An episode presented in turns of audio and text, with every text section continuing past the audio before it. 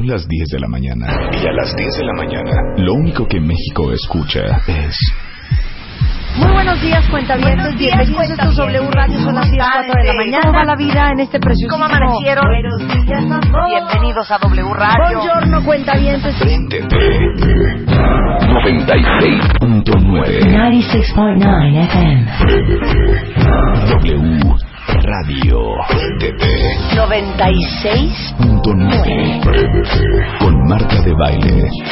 96.9 FM. Solo por W Radio.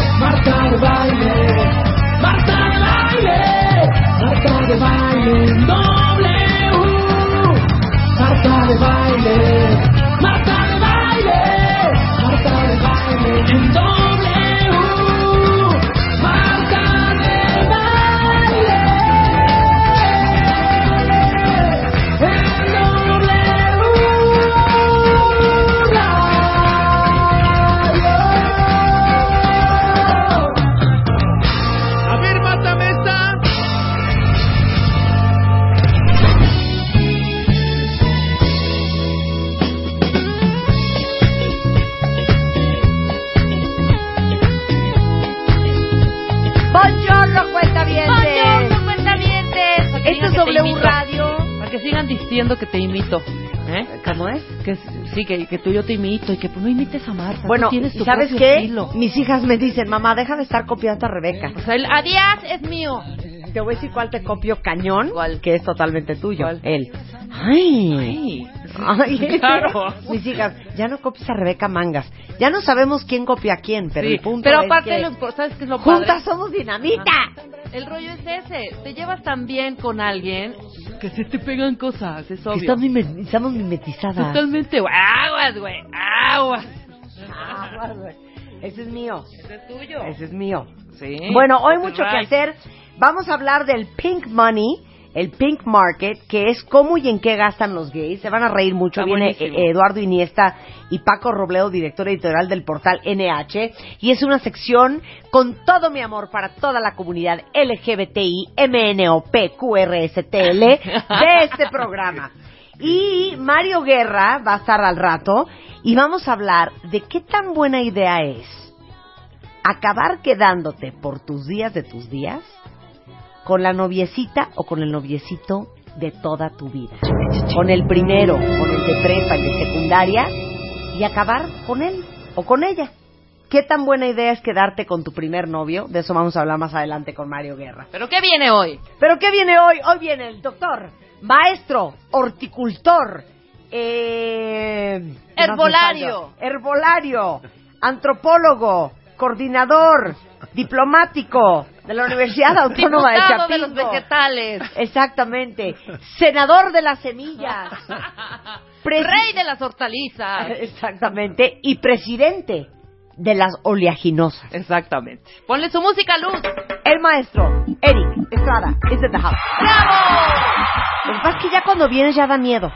No, O sea, pero- porque ya vamos a acabar en una hora todos preguntando ¿y qué se va a tragar entonces? Pero, hoy trae muchas alegrías. Sí, sí, hay muchas alegrías. Hay malas noticias, Hay ma- como siempre, como siempre. como todo. Ya ves Sí, Gaza, Sí, así ¿no? es la vida. ya ves Rusia, ya ves Crimea. Sí, la vida está llena de malas noticias, pero también de muy buenas noticias. A ver, a ver, aclara el cuento sin sesgo, porque ya saben que el maestro Eric Estrada es el más radical, es el más dramático, es un hombre de blancos y negros, es un hombre de yin o yang. Pues es que así debe ser, Marta. ¿Qué tal? Es un hombre, es un hombre que no conoce los grises. Resulta que hay todo un tema ahorita y un debate y una controversia con el omega 3. Así es. No con el 6 y con el 9. No, Es con el omega 3. así es. A ver, explica la historia. Mira, primero, lo primero que hay que saber es que el ser humano necesita a diario comer ácidos grasos grasa, omega 3, omega 6 y omega 9. Estamos claros. Y necesitamos comerlo porque el hígado no lo fabrica. Sí. Esa es una. Ok, entonces. En los animales, en el pescado, hay omega 3. Y siempre se había pensado que si el ser humano necesita comer omega 3, pues da lo mismo si es omega 3 de salmón o si es omega 3 de aguacate, o de linaza o de chía. Y entonces las empresas durante 50 años desarrollaron el omega 3 de salmón y te lo venden en mil presentaciones, en cápsulas, en tabletas, en mil maneras, En aceites. en aceites Pero de espérame, salmón. espérame un segundo, vámonos para atrás. ¿Salmón no es primo del bacalao? O sea, porque Pues- entonces, esa emulsión de Scott que te metían tus Sí, sí, abuelas espantosa. tenía que ver con, con, con, con Pues era aceite de hígado de bacalao, ¿sí? Sí. Sí, porque siempre se había pensado que la grasa de pescado era muy buena para los seres humanos. Y resulta que en estudios epidemiológicos que hace Estados Unidos, pues allá si, si los institutos de la nutrición dicen hay que comer pescado, se la agarran en serio. Y si dicen hay que comer un complemento de omega 3 todos los días, en serio. Y resulta que comenzaron a observar en esos señores cáncer de próstata, cáncer de testículo. Y entonces dijeron, pero si se alimentan bien, además lo previenen con su aceite de pescado. Y entonces comenzaron a dar eh, eh, instrucciones a diestra y siniestra, eh, pues, ¿cómo que no hay que dejar? 50 años, sí hay que comer aceite de pescado. 50 años, si come carne, que sea pescado. El Instituto Nacional de la Nutrición de México recomienda dieta vegetariana y cuando se coma carne, solo pescado. Y así nos trajeron 50 años. ¿Y ahora? Ahora no. La recomendación de comer pescado es equivocada. La recomendación de comer omega 3 es equivocado. Los señores que diario comen su- sus, sus cápsulas de omega 3, ahí hay más cáncer de próstata que los que no comen ni omega 3 ni pescado. Y a entonces, ver, no, a mí sepárame los asuntos. sí. Una cosa es omega 3 y una cosa es pescado. O sea, ya ni pescado va a poder comer uno. Bueno, el Instituto de la Nutrición todavía hasta el día de hoy dice muy poquita carne y solo pescado. El aceite de pescado ya no, Ah, Ok, entonces pescado sí. pero muy poquito. No es que no pueda uno comerse un robalo, una Sí, trucha, sí, sí, de un vez en cuando, de vez en cuando sí, Sí. poquito, sin grasa, pero ya la grasa del pescado industrializada, como se recomendó 50 años, ya no. Ese omega 3 es dañino para el ser humano. Ahora, espérame. Cuando uno se mete cápsulas de omegas, normalmente son de omegas 3, 6 y 9. Pues, ah, sí, a veces así, pero la mayoría nomás es omega 3. Salmón, aceite de salmón. Y ese es el omega 3. O sea, no hay bronca con el 6 y con el 9. Si es de origen animal, sí hay bronca, pero casi no hay omega 6 y 9 en los pescados. Lo que hay es omega 3. Eh, los ácidos grasos omega 6 y 9 principalmente son de origen vegetal. Ahorita la aclaración que hay que hacer, Marta, es que cada vez debemos de ser más vegetarianos, más herbívoros, comer menos cosas de origen animal No, y obviamente tenemos contigo. que dar las alegrías a tu público, Marta. O sea, no crean que no hay otra fuente de omega 3. Sí, claro. Bueno, sí, yo ya sabes que yo voy de la mano contigo. Yo no soy ni fan del pescado ni fan de la carne roja. Así es, y por eso estás tan saludable y tan guapetona. Pero, entonces, danos la solución. Si ustedes Sí. quieren empezar de veras a dejar de comer muchísima proteína animal, o sea, yo tampoco soy fan mucho de los, y mira cómo Así amo el yogur griego, este, de, de comer muchos lácteos. Pero si ustedes de veras quieren empezar a bajarle al tema de la proteína animal, hay un chorro de sustitutos. Y Sí. hoy estamos hablando de los omegas, pero vamos a hablar mucho de semillas. Así es. Y vamos a hablar mucho de aguacate, ¿ok? Así es, sí. Entonces, arránquese. Primero, ¿Quieres ir con la chía? sí, Tenemos que comer diario omega 3, omega 6 y omega 9, pero deben de ser los tres ácidos grasos de origen vegetal, porque no los fabricamos. Por eso hay que comerlos y además diario. Ok. Esa es una. Segundo, las semillas, ahorita tenemos que hablar de la chía, una semilla de origen mexicano que comenzó en Guerrero, se cultiva hace 10.000 años. Resulta que la chía, casi la mitad de su peso es grasa, 44% es grasa, pero 68% de esa grasa es omega 3. Entonces, queremos tranquilizar a toda la audiencia. Ahorita se recomienda, ya no coma omega 3 de pescado, pero sí coma omega 3 de chía. O puede hacer una mezcla de linaza, ajonjolí, almendras, o cómase medio aguacate en el desayuno y medio aguacate en la comida. Y ahí está el omega 3. Yo voy muy bien, ¿eh? Porque yo como aguacate diario. Perfecto. Entonces, omega 3 hay en el aguacate. Sí. La chía, ¿cuánto al día? La Dame las chía- cucharadas soperas. Dos cucharadas soperas. De chía. De chía. Da igual si es un agua de chía a que si es una chía en un... No, no, no da igual. La No, no da semillita, igual. La, la semillita es bien chiquita. Ajá. Cuando tú remojas la chía, sale el mucílago, que es las fibras solubles en agua, importantísimas para la digestión, pero así no aprovechas la grasa. Ok. O sea, Entonces, un agua es la de chía, cruda. sí, te la bebes, solo aprovechas la fibra soluble. Ok.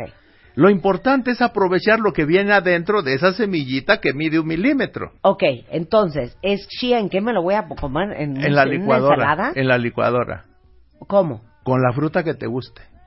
Ok. O sea, un licuado con la fruta que te guste, le pones dos cucharadas soperas de chía De chía. Al día, ya. al día, ya. Ya con eso tienes el omega 3. O un aguacate. O un aguacate en el día. Puede ser medio en el desayuno, medio en la o comida. uno entero de una o sentada. uno entero en una sentada. O linaza. Linaza, ajonjolí y almendras. ¿Cuánto?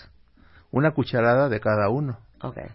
Ahora, lo importante, lo importante, Marta. ¿Chía en una ensalada? Sí, también. Ok. Pero mira, yo quiero comentar que estas semillas, Ajá. ajonjolí, linaza y chía, son semillas muy chiquititas. Necesitas unas muelas perfectas y masticar las 60 veces que recomiendan los nutriólogos, cosas que nadie hace. Tú te tragas la semilla entera. Claro. Y si te la tragas entera, así sale. No aprovechas nada. hay que licuarla. Sí. No, hay sabes que tú estás ya muy enfermo, de veras. Ahora hay que licuar la chía. Pues sí. Si no, como la aprovechas? Se pasa. Se pasa, de veras se pasa el doctor. Bueno, entonces a moler la maldita chía. Sí, a la licuadora, pues un licuado de fruta, pues qué, qué, cualquier pero le pones a un licuado de semillas con fruta, por Bueno, Dios. entonces agarren y entonces con su shake de proteína, métanle dos cucharadas Sí, soperas de chía, de y vámonos. Y vámonos. Así se sustituye el omega 3. ok. Ahora, de origen animal. de origen animal, para que ya se queden tranquilos de que qué va a pasar con el omega. No pasa nada, nomás se sustituye y ya. Ok. Otra cosa muy importante, necesitamos proteína y necesitamos bajarle a la proteína. Ahorita hay varios estudios que demuestran que el Alzheimer está relacionado con el exceso de proteína, que las proteínas se acumulan en las neuronas y te afectan la memoria y te afectan el desarrollo cognitivo. Y entonces ahorita pues la recomendación llegó hasta un gramo y medio de proteína por kilo de peso, luego bajó a un gramo por kilo de peso y ahorita va en 0.8 gramos por kilo de peso. Pero ¿cuántos son .8 gramos de proteína? Bueno, bueno. Dámelo en la proteína animal. Ahora, no, no, o sea, no, dos mejor- mordidas de un bistec. Sí, pero no, no, yo nunca te lo voy a dar en bistec, ya sabes que no. Ya sabes que no. Pero sí te lo puedo dar, por ejemplo, en semillas. Ajá. La, la chía tiene 24% de proteína. Eso quiere decir que 100 gramos de chía tiene 24 gramos de proteína. Y riquísima en omega 3. Mira, para no hacerse bolas con las, las cifras, nada más consideren que las semillas tienen la misma cantidad de proteína que la carne. Y que los aminoácidos se aprovechan igual. Para la panza no le importa si los aminoácidos son, En un suadero sí, o en una chía. o en una chía. Al estómago no le importa. Lo que le importa al estómago es que esté presente la lisina, el triptofano, que esté presente el ácido glutámico, todos los aminoácidos. Y se absorbe uno por uno. A ver, entonces yo, yo les quiero hacer una pregunta y quiero una confesión ahorita en mi Twitter. ¿Quién de ustedes come proteína animal diaria? Todos le van a contestar. ¿Y quién de ustedes, no, quién de ustedes, ahí va la segunda, quién de ustedes come carne roja diario? Uf, fácil el ¿Comes 60-70%. carne diario? No, soy más de pollo, diario pollo. Bueno, para mí eso es carne. Eh, bueno, Ah, pues sí. pollo. O sea, pollo, pescado o... Sí, o Res. o- o res, claro. O cerdo. Sí. ¿Quién de ustedes se mete cualquiera de estas cuatro cosas diario? Bueno, Luz. desde- pero desde que vengo contigo, Marta, todas tus Bueno. cuentavientes le han ido bajando. Bueno, el reto vegetariano fue una locura. Hubo más de 500 cuentavientes que se lo aventaron y bajaron un montón de kilos. Pero sobre todo es. aprendieron que no es necesario comer tanta proteína de origen Así animal. es. Ahorita ya se bajaron las recomendaciones de consumo de proteína. Mira, se pueden sacar la cuenta, pueden sacar la cuenta de la siguiente manera. 100 gramos de cualquier semilla tiene 20 gramos de proteína. 100 gramos de cualquier carne tiene 20 gramos de proteína. Una persona de, de, de 60 kilos, el mexicano promedio, 60 kilos, necesita, si necesitara un gramo de proteína por kilo de peso, necesita 60 gramos. Sí. Una, s- un- un- una soya, la soya que es lo más popular, la soya texturizada tiene 40% de proteína. 100 gramos de soya texturizada tiene 40 gramos de proteína. Por eso. Entonces, si es un gramo por kilo de peso, yo peso 51 kilos. Ah, bueno, Necesito te- 51 50 gramos de proteína. Sí, eso era Entonces- antes, ahora redúcele el 20%. Entonces necesito 41% Sí, de, de- digo, 41 gramos. de proteína. Sí. ¿Que son cuántas cucharadas entonces de linaza? Pues eh, 100 gramos de linaza tienen 24, 24 gramos. Con 200 gramos de linaza o 200 gramos de chía al día. Sí, pero, pero se recomienda que sea una mezcla de por lo menos cuatro semillas diferentes.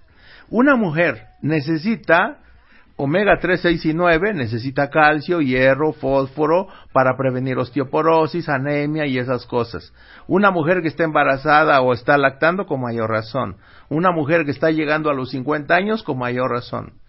Entonces, yo la recomendación que les hago a todas las cuentavientes, dos cucharadas de chía, una de, una de linaza, dos de ajonjolí y una de almendras. O sea, dos de chía, dos de ajonjolí, una de linaza y una de almendras. Ya le hiciste. Ya, ahí está. Pero Un ¿sabes qué licuado con fruta. Sí, pero ¿sabes qué es impresionante? Cómo tenemos también que ir en contra de todo el sistema Pues sí. social y familiar. En mi familia, todo el mundo cree que yo como muy mal. Porque yo no me siento a comer sopa, mi bistec, mis rajas Sí. con queso, mi arrocito, ya sabes, con elote y chícharos, y mi postre. Yo no como así. Entonces, si no comes así, creen que comes muy mal. Pues O sea, sí. yo cuando como en la oficina, como una ensalada enorme, un chorro de semillas y a lo mejor una manzana Sí. y un vaso de té. Perfecto. Entonces dicen que comí pésimo. Que Y- como pésimo. Pues es que tú eres la normal y lo raro son todos los demás. Es que sí, es que ya no es, oigan, es que de veras se los digo, ya no es normal esas comidas corridas de me fui a comer mi sopa de fideo, mi tan pequeña. ¿Qué es eso? Un martes a las 3 de la tarde. ¿De qué están hablando? Bueno, ahora mira, a, a- a todos los escépticos, Marta, yo les recomiendo, pues revisen las estadísticas. No, 90 ya no se debe de comer así, cuenta. 93%, 93% de la población enferma. Para O- ti, ¿qué es comer bien? Para mí, pues, A ver, te vas a sentar a comer. Ajá. ¿Qué tienes que haber comido para decir comí súper bien? Ay, hija, pero yo, es Quiero que yo sí como. Por eso, quiero. O sea, para ver, comí riquísimo, o, o bien, ¿Sí? un arroz Ajá. al vapor, ¿Sí? y me puedo echar una carne asada o me puedo echar una pechuga asada. punto. Ok, muy bien. ¿Qué más? Ya, ya. Unas verduritas. Unas verduritas, Una una, ensaladilla. ¿Una sopa? No, casi no tomo como sopa. Ok. No, o una cosa u otra. Ok. Y ya. Para mí comió pésimo. Para Yo mí, eso. También, pésimo. Pésimo. Eso como, güey. Y yo dije, "Uta, ya super arrocito y este y carnita asada." Es que esa es, esa es, esa es la Y visión verduras, que tenemos sí. de comer bien. Ujú. Ok, si yo te digo que yo cuando como me comí una ensalada, Ujú. de, de hecho había hasta como pepitas en la ensalada, Ajá. Sí, rico. tenía un poco de chía, Tenía pistaches, aguacate, y me comí una manzana, me tomé un vaso de té y, y eso fue mi comida. Y yo te hubiera ¿Qué dicho, dirías? no, no comiste bien. Comiste muy, te faltó algo, falta estar muy parquita tu alimentación. Sí, ese es el problema que tenemos actualmente. Estamos llenos de mitos alimenticios. Nos pasamos 50 años diciéndonos, aliméntate bien, come leche, carne y huevo, come leche, carne y huevo. Pues sí. Y 50 años.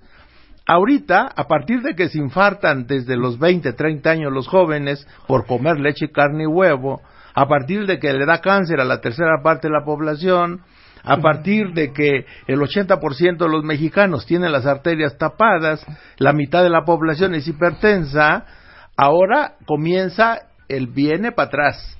Así que ahora vamos a, a- a volvernos vegetarianos cuando se coma carne muy poquita y solo pescado. Y ahora ya no se recomiendan alimentos fritos, ni horneados, ni embutidos, ni nada. de Sí, ya sé. cosas. Y miren, yo no soy tan ortodoxa como el doctor Eric Estrada, pero digo, si se van a comer una carne, que sea una super carne. Y yo como que una carne vez en la vida te vez- sientes y te comas un ribeye asqueroso o No, unos tacos de cecina infames. Trágatelos. Lo grave es que esa es la alimentación del Diaria. 90% de nosotros el 90% del tiempo. Exacto. Ese ese, es- ese es eso el es lo problema. peligroso. Eso es lo peligroso. No mis tacos del farolito cada luna llena. Oye, pues en enero vamos a, a tener que comenzar otro reto vegetariano. Estoy de acuerdo. Sí, Estoy de acuerdo. Podríamos empezar hasta ahorita terminando el Pues sí, verano, ¿para qué hasta que enero? regresa todo el mundo de la vacación, echa una bolita de carne. Eso lo no que estaría pasa, mal. lo que pasa, Marta, con toda la comunicación que hemos tenido en estos meses desde el reto vegetariano, todos los, los cuentavientes dicen que lo más, lo más difícil es la parte psicológica. Claro. Entonces, necesitamos una preparación psicológica para sacar los chips de leche, carne y huevo y meter nuevos chips. El chips de todo crudo, fresco y vivo. Claro. Ahora, bueno, regresando del corte, le voy a hacer la pregunta del famosísimo aguacate, porque todas las mujeres que escuchan este programa no saben qué buena idea es comer aguacate diario. Oye, Y espérame, y, les vamos y yo a le quiero, claro, yo le quiero preguntar nada más si el aceite de aguacate que ahora uso para poner es bueno. ¿Sí? Porque ahora Bien, ya lo compré, no es mi botellota que me compré. Regresando del corte. Ya volvemos, no se vayan. En la revista MOA de agosto, Luis Gerardo Méndez nos cuenta cómo se convirtió en el sabor del año. ¿Por qué cortar duele tanto? La culpa es de tu cerebro. Te decimos por qué. 20 recetas de belleza para hacer en tu casa. Te decimos cómo cambiar. Seguir siendo tú no es buena idea. Esto y más de 120 páginas de amor, pareja, cerebro, autoestima y grandes alegrías. Búscala en puestos de revistas y locales cerrados. Una revista de Marta de Baile. Llama a Marta de Baile. Llama a Marta de Baile. Llama a Marta de Baile. Llama a Marta de Baile. Llama a Marta de Baile. Llama a Marta de Baile. Llama a Marta de 5166-8900. Llama a Marta de Baile. Y 01800-718-1414. Llama a Marta de Baile. Marta de Baile en W. Tuitea a Marta de Baile. Arroba Marta de Baile. Tuitea. Tuitea. Arroba Marta de Baile. Tuitea. Solo por W Radio.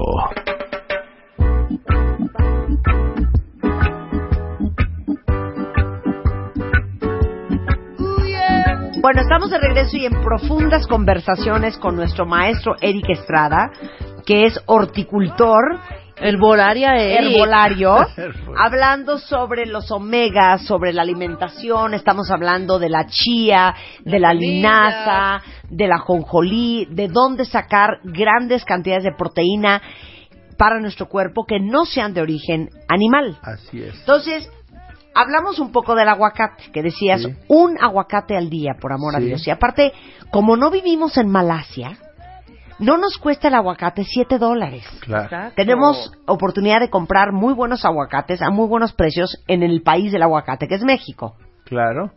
Totalmente.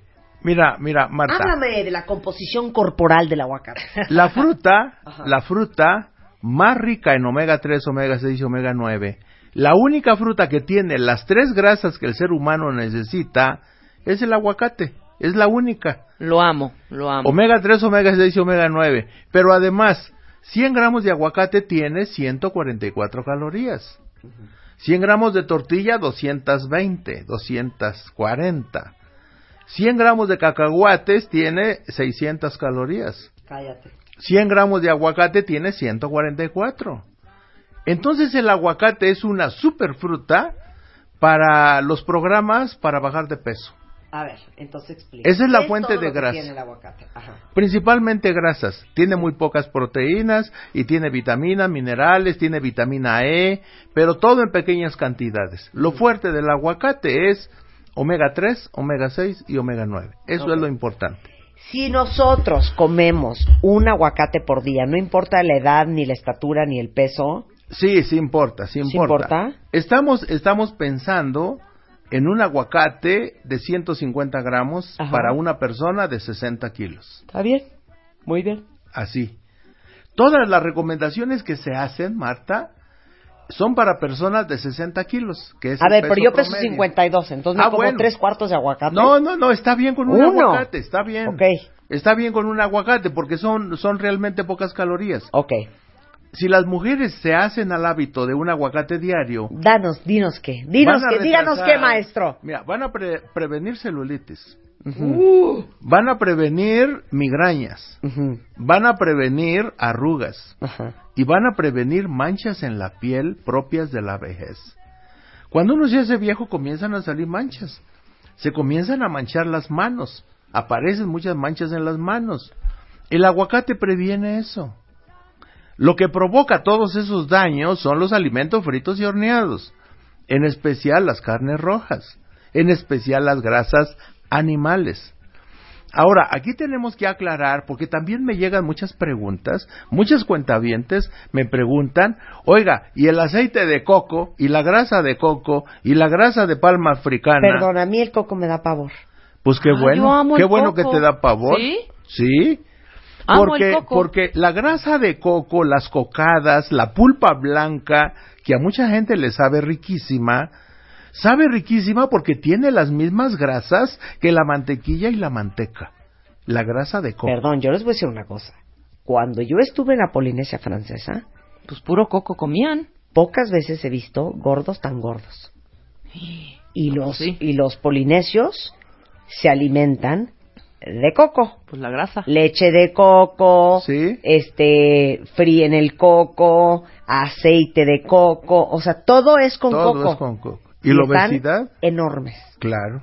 Pues sí. Ahora, pero espérame, porque tú y yo enseñamos en un video que está en martadebaile.com cómo abrir un coco y sacar el agua del coco. Solo el agua. Solo una el cosa agua. es el agua y una Sí. cosa es el bagazo. Así es. La pulpa blanca, esa hay que dársela al perro. Híjole, la más Ajá. rica. Además le encanta al perro. Sí. porque son grasas iguales que las animales. Es un caso de convergencia evolutiva muy raro. O sea, encontrar las mismas grasas en una planta que en un animal, ese es el caso de la palma africana y de la palma de coco. Sí. Entonces, porque, porque muchos cuentavientes inmediatamente me mandan mensajes, preguntas, oiga, ¿y podemos o no comer coco? El agua sí, la pulpa no. Oiga, ¿podemos cocinar con aceite de coco? No. Es muy Sí. peligroso. Tiene los mismos ácidos. Son los, el ácido láurico, el ácido palmítico, el ácido estiárico, que son las mismas que están en la mantequilla. Ok, entonces, ¿ves? No. Yo Ahora, pero el agua de coco engorda. El agua de coco no engorda, es, es un suero natural. Siguiente pregunta. ¿La leche de coco? Esa no, porque lleva pulpa. Ok. O sea, esa no hay que tomarla. No, qué esa no. Ok. Siguiente pregunta. El aceite de aguacate. Ese sí, Uh, riquísimo, lo pero, amo. pero, pero, ningún aceite vegetal se calienta. Exacto. Y lo pones encima de tus, de tu... De cualquier tu cosa. ensalada, De tu o- De las ensalada. ensaladas, sí. Bueno, los europeos acostumbran mucho sopear el pan en aceite, Ajá. De oliva. en aceite de oliva. Aceite bueno. de oliva si nos gusta. Sí, Sí, ahí hay omega sí. 9, Ujú. sí. El aceite de soya también, ahí hay omega 3 y omega 6. O sea, me de puedo soya, echar, adelante. doctor, doctor, Sí. ¿me Adelante puedo- aceite de soya. ¿Me puedo echar una cucharadita diaria del aceite de aguacate? Sí, claro. En vez de comerte un aguacate. No, No, no, no, no, no. no, no, en Además vez. de- Yo amo el ah. aguacate y no lo no, en veces, ¿no? Además de, Usar una cucharadita Sí. me va, va- Sí, va a caer muy excelente. bien. Sí, bien, sí. bien. exageradamente bueno para la nutrición. Entonces, hay que ir pensando en un cambio de chips. Eso es lo que tenemos que hacer. Obviamente, si queremos vivir saludables hasta los 100 años. Si no nos importa, mucha gente dice, yo quiero comer las peores fritangas 10 años nomás. Ah, pues está bien, ya te infartarás y te dará cáncer y te morirás pronto. Pero hay mucha gente que dice, no, yo sí quiero llegar a viejo y saludable. Claro, y bien. Oye, aquí me hacen una pregunta en Twitter. Que, ¿Qué opinas de la leche de arroz y de la leche de almendras? Uh, riquísima. La leche, son leches muy ricas, pero la leche, la leche de arroz es pura glucosa. Sí, es que es así Es que ese es engorda. el Ese es el problema, sí, pues. pura glucosa. Ahora, la leche de almendras, pues esa sí es buena, esa sí es buena, porque tiene vitamina E y tiene, fíjate, 100 gramos de almendras tiene 550 miligramos de calcio. 100 gramos de leche de vaca tiene 119 miligramos de calcio. 100 gramos de almendra, 550 miligramos de calcio. Ah, mira. 100 gramos de ajonjolí tiene 1000 miligramos de calcio. Así que las mujeres quieren, les da miedo la osteoporosis. Claro. Una cucharadita de ajonjolí y una de almendras. Ahora, dime una cosa. Ahora que ya está uno entrando a esa etapa, ¿verdad? Un poco más dura. y que ya hay que empezarse a tomar el calcio. Tú dirías que en vez de tomarte un suplemento de calcio que compres No. en una farmacia, No, ¿no? no. No. No, Mejor nunca. échate tu cuchara de almendra y ¿De ajonjolí? ajonjolí. Ajonjolí, almendras. Y ya de paso, chía y linaza. Ya me Y veo suelta del estómago entre la chía, la linaza y la almendra y el Me voy a ajonjolí. estar mira, del una- estómago. una cucharadita. No, voy a estar suelta del estómago. Comienza con una cucharadita. Ahí viene otro, otro comentario muy importante. Marta. El 80% de la población mexicana padece estreñimiento. Sí. Lo normal es hacer tres evacuaciones sólidas, abundantes, pastosas y cómodas cada día. ¿Qué tal Tres. ese? Abundantes. pastosas. Y Y, cómodas. cómodas. Sí, Ajá. tres al día. Sí. Y resulta que el 80% de la población nomás hace una evacuación y con dificultad. Rebeca, ¿cuántas veces al día evacúas? Yo bastantita, fíjate, yo soy muy, perdón, ¿Sí? cagona. Qué bueno. Sí, como cuatro o cinco, ¿eh? Muy saludable. Yo soy muy estreñida. ¿Tú eres muy ¿cuántos estreñida? Una. Una vez. Una, Muy mal. muy malus. Guarda, mal. fíjate. Yo te manejo entre un, entre un 10, 12. ¿Veces? Líquidas, líquidas muy suaves. ¿no es cierto? ok, entonces hay que evacuar tres veces al día. Sólidas, Cómodas. Sólidas, claro. cómodas, ¿Pastosas? pastosa y abundante. Y abundante. Sí. Abundante, cuentavientes. Es, es, es, es- es que mira, nada más ponte a pensar, Marta, y las cuentavientes y los cuentavientes, no pónganse a pensar. Una evacuación al día es guardar dos botes de basura en las tripas. Sí, estoy de acuerdo. Sí. ¿Qué hacemos con to- tanta basura ahí Sácalo. guardada? Ja, Tenemos de que verdad, sacarla ¿eh? tres veces al día. ¿Tú eres estreñida, va? Cero. Ah, ¿cero? Sí, Cero. eres- te vas como hilo de media. Lo coopero muy bien. La nalga nada más toca el excusado y se va. Sí, ok. Ahora, lo importante es saber Bueno, estas semillas les van a ayudar. Ir al Sí, baño más. es lo que este, querías och- decir. este 80% de la población que tiene estreñimiento, agréguele una cucharadita y media, dos cucharadas, tres cucharadas de, Ajonjolí, de, linaza. de chía. Chía. Sí, chía. y linaza. Ajá. Y con eso se les va a quitar el estreñimiento. Porque ahorita está creciendo el cáncer de colon por el estreñimiento. Entonces, vuélveme a aclarar, porque sé de lento aprendizaje. Para todas las mujeres que ya están arriba de los 40 y que el calcio ya empieza a ser un tema por la osteoporosis y la osteoartrosis y todo esto, una cucharada de chía, no, de ajonjolí. Una de ajonjolí, una de almendras. Sopera, copeteada. Ok. Ahí está el calcio que necesitan. Una mujer embarazada necesita calcio y hierro. Ahí está, pero nada más que una embarazada necesita más.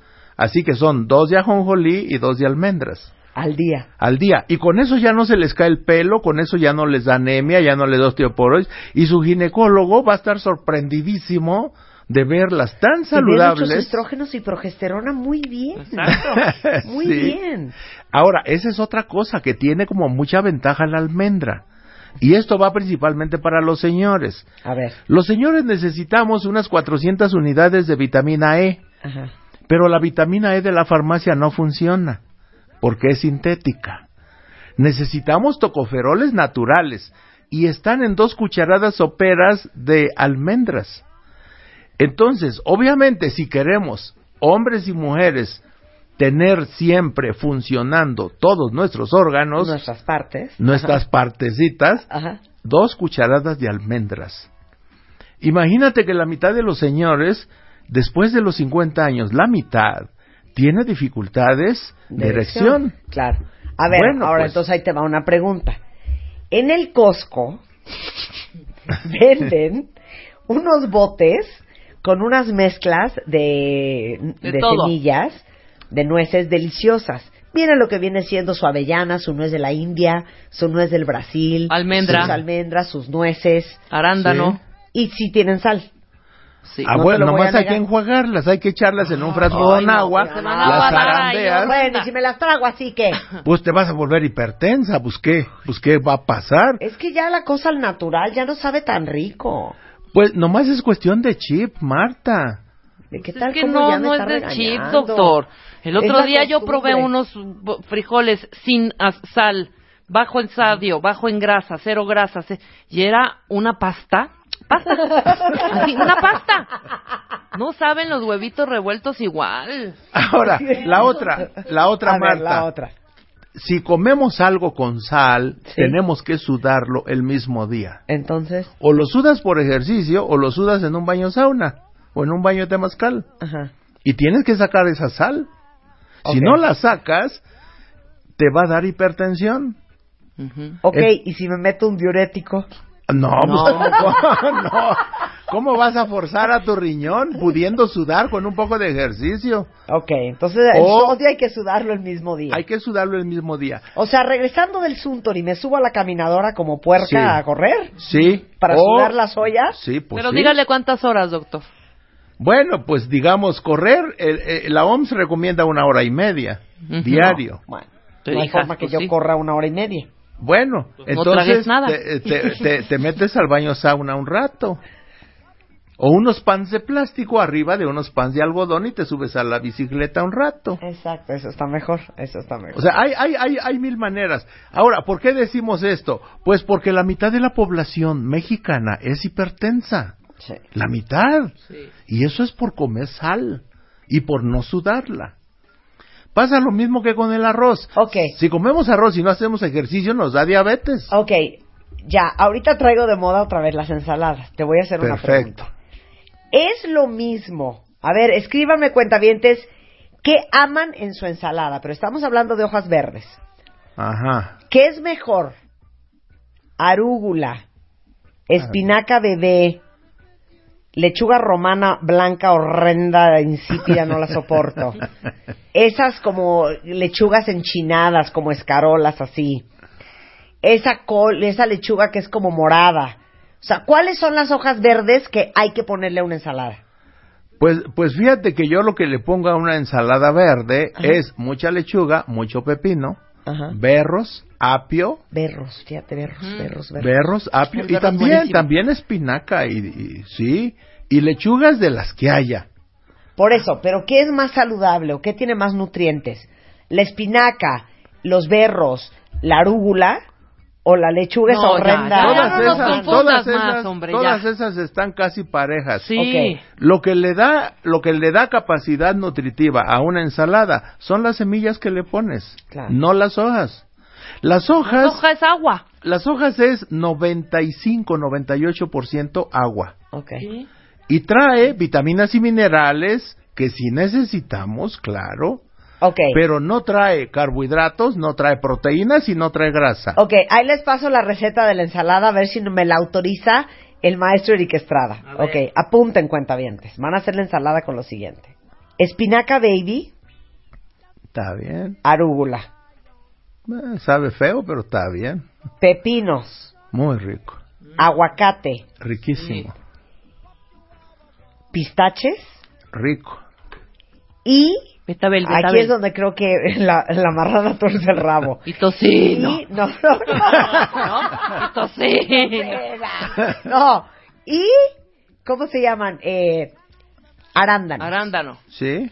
¿Me lo permite? Claro, está muy bueno. Un aplauso para el maestro Estrada. ¿No saben qué rica combinación de ensalada? Hágansela y me van a recordar. Yo, yo le pondría unas tiritas de manzana de color verde ligeramente acidita. Ujú. Ok, también puede ser. Y No a, y mala a los idea. que les guste lo dulce, Ajá. unas rebanadas largas de mango. Mm, Ok. Y a los que les guste, unos gajos pelados de naranja y otros de toronja. También. También. Puede ser, la se naranja vale. sí. Sí, puede ser. Sí. Digo, ya Y estás digo, distorsionando la que- receta para que di, que- pero... para que tengan todo. Es que el arándano y el pistache es Sí. una muy bonita combinación. Les va a gustar mucho. Riquísima. Y- y- El arándano y el mango también. El arándano y el mango. Y, y- y fíjate, Marta, el pistache es una de las frutas más ricas en proteínas. Claro. 37% de proteína. Bueno, y aparte el pistache te hace pensar que estás comiéndote unos crutones. Porque Ajá, como el, el- sí. es crunchy el pistache, Es crunchy. es- ¿no? Es crispy. Entonces te, te sustituye ese que necesitas Oye, sentir y cuando a, estás y- y- comiendo. y a los señores, Marta, para los señores, Ajá. para reducir la próstata, bajar el antígeno prostático, la semilla de calabaza.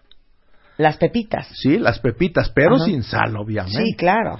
La No las del pepita- cine. No las del cine. La pepita verde sin cáscara, dos cucharadas soperas, reduce el antígeno prostático y reduce de tamaño la próstata. Ahora con esto del Internet llegan pacientes de todos lados.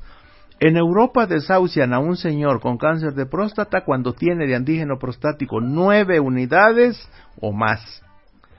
Y, y ya cuando llega al, al médico con 14 de antígeno prostático, lo desahucian, no le dan tratamiento y lo mandan a su casa a morir de cáncer de próstata. Ajá. Esa persona se come dos cucharadas soperas de semilla de calabaza y en tres semanas le baja a menos de nueve. Wow. De. El antígeno prostático, sí.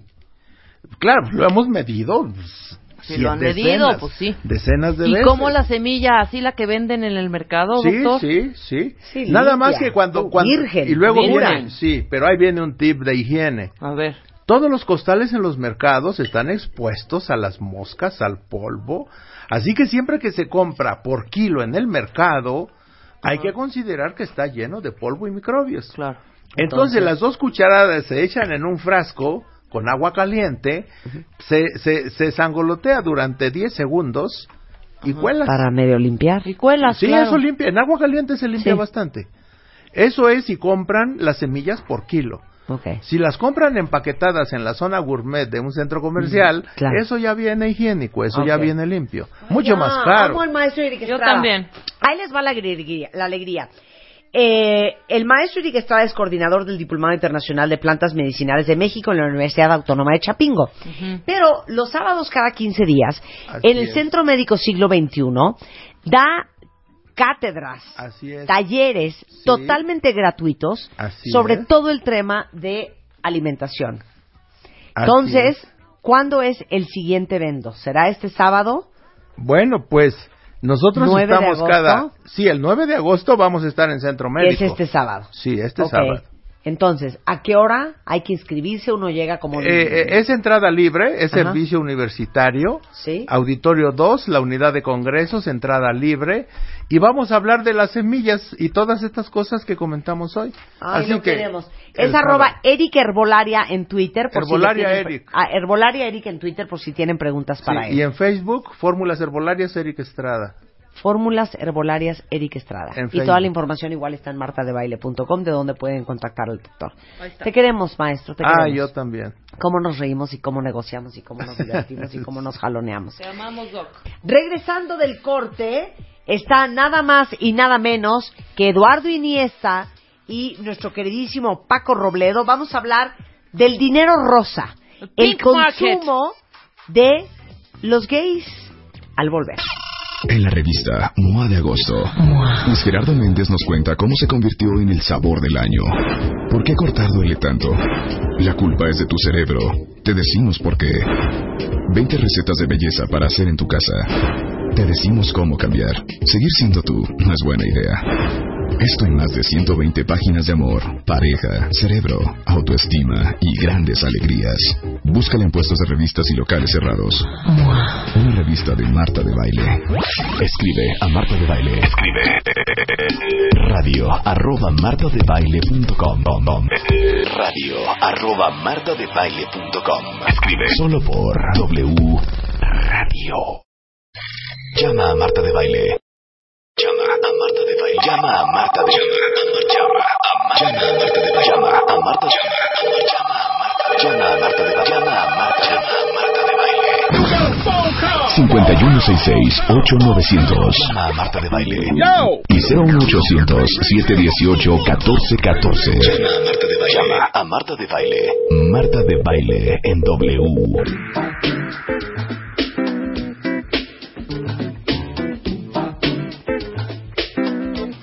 Estamos de regreso en W Radio y estamos aquí con nuestro queridísimo Eduardo Iniesta, especialista en asuntos GLBT, ¿Eh? y Paco Robledo, director editorial del portal NH, precisamente en homenaje a toda la comunidad gay de este programa. Es que ahorita les estaba contando, por eso nos estábamos carcajeando, que en el crucero en el que fui en el, en el Royal Princess, venía en el menú del día de todas las actividades, venía una parte que decía, conoce a tus fellow passengers a, a las 5 de la tarde, ya sabes, en el Lido Deck, eh, LGBTI, LHN. Todas. Ya sabes, todas.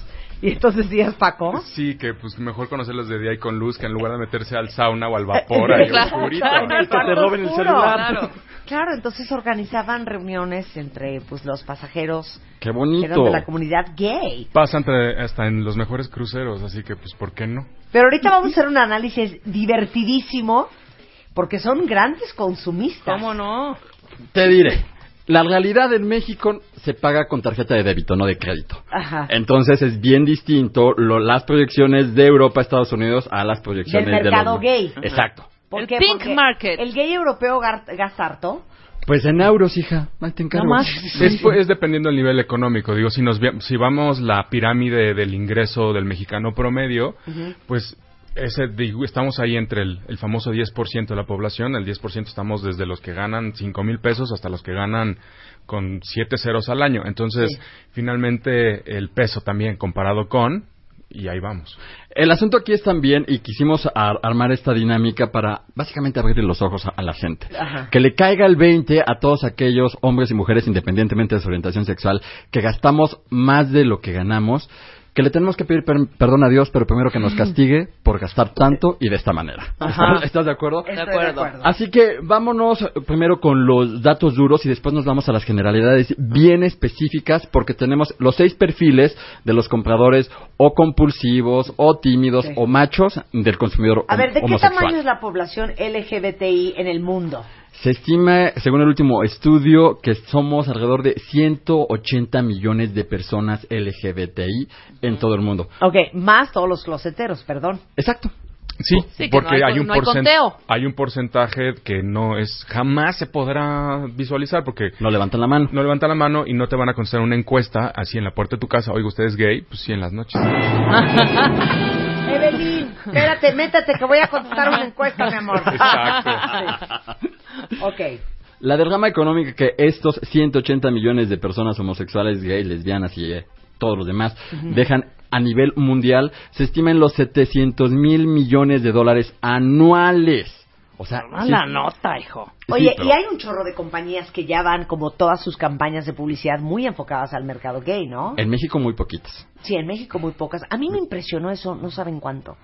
Ahora que estuve el año pasado en el verano en Nueva York, justamente coincidí con el desfile gay.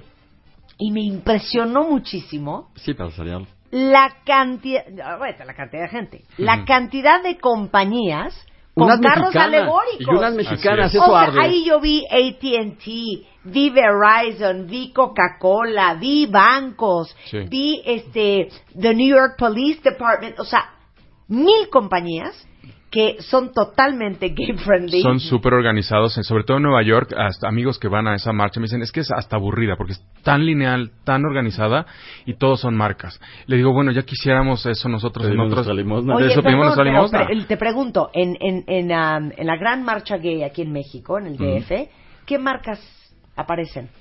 Este año eh, contamos, eh, creo que nos sobran dedos de las manos.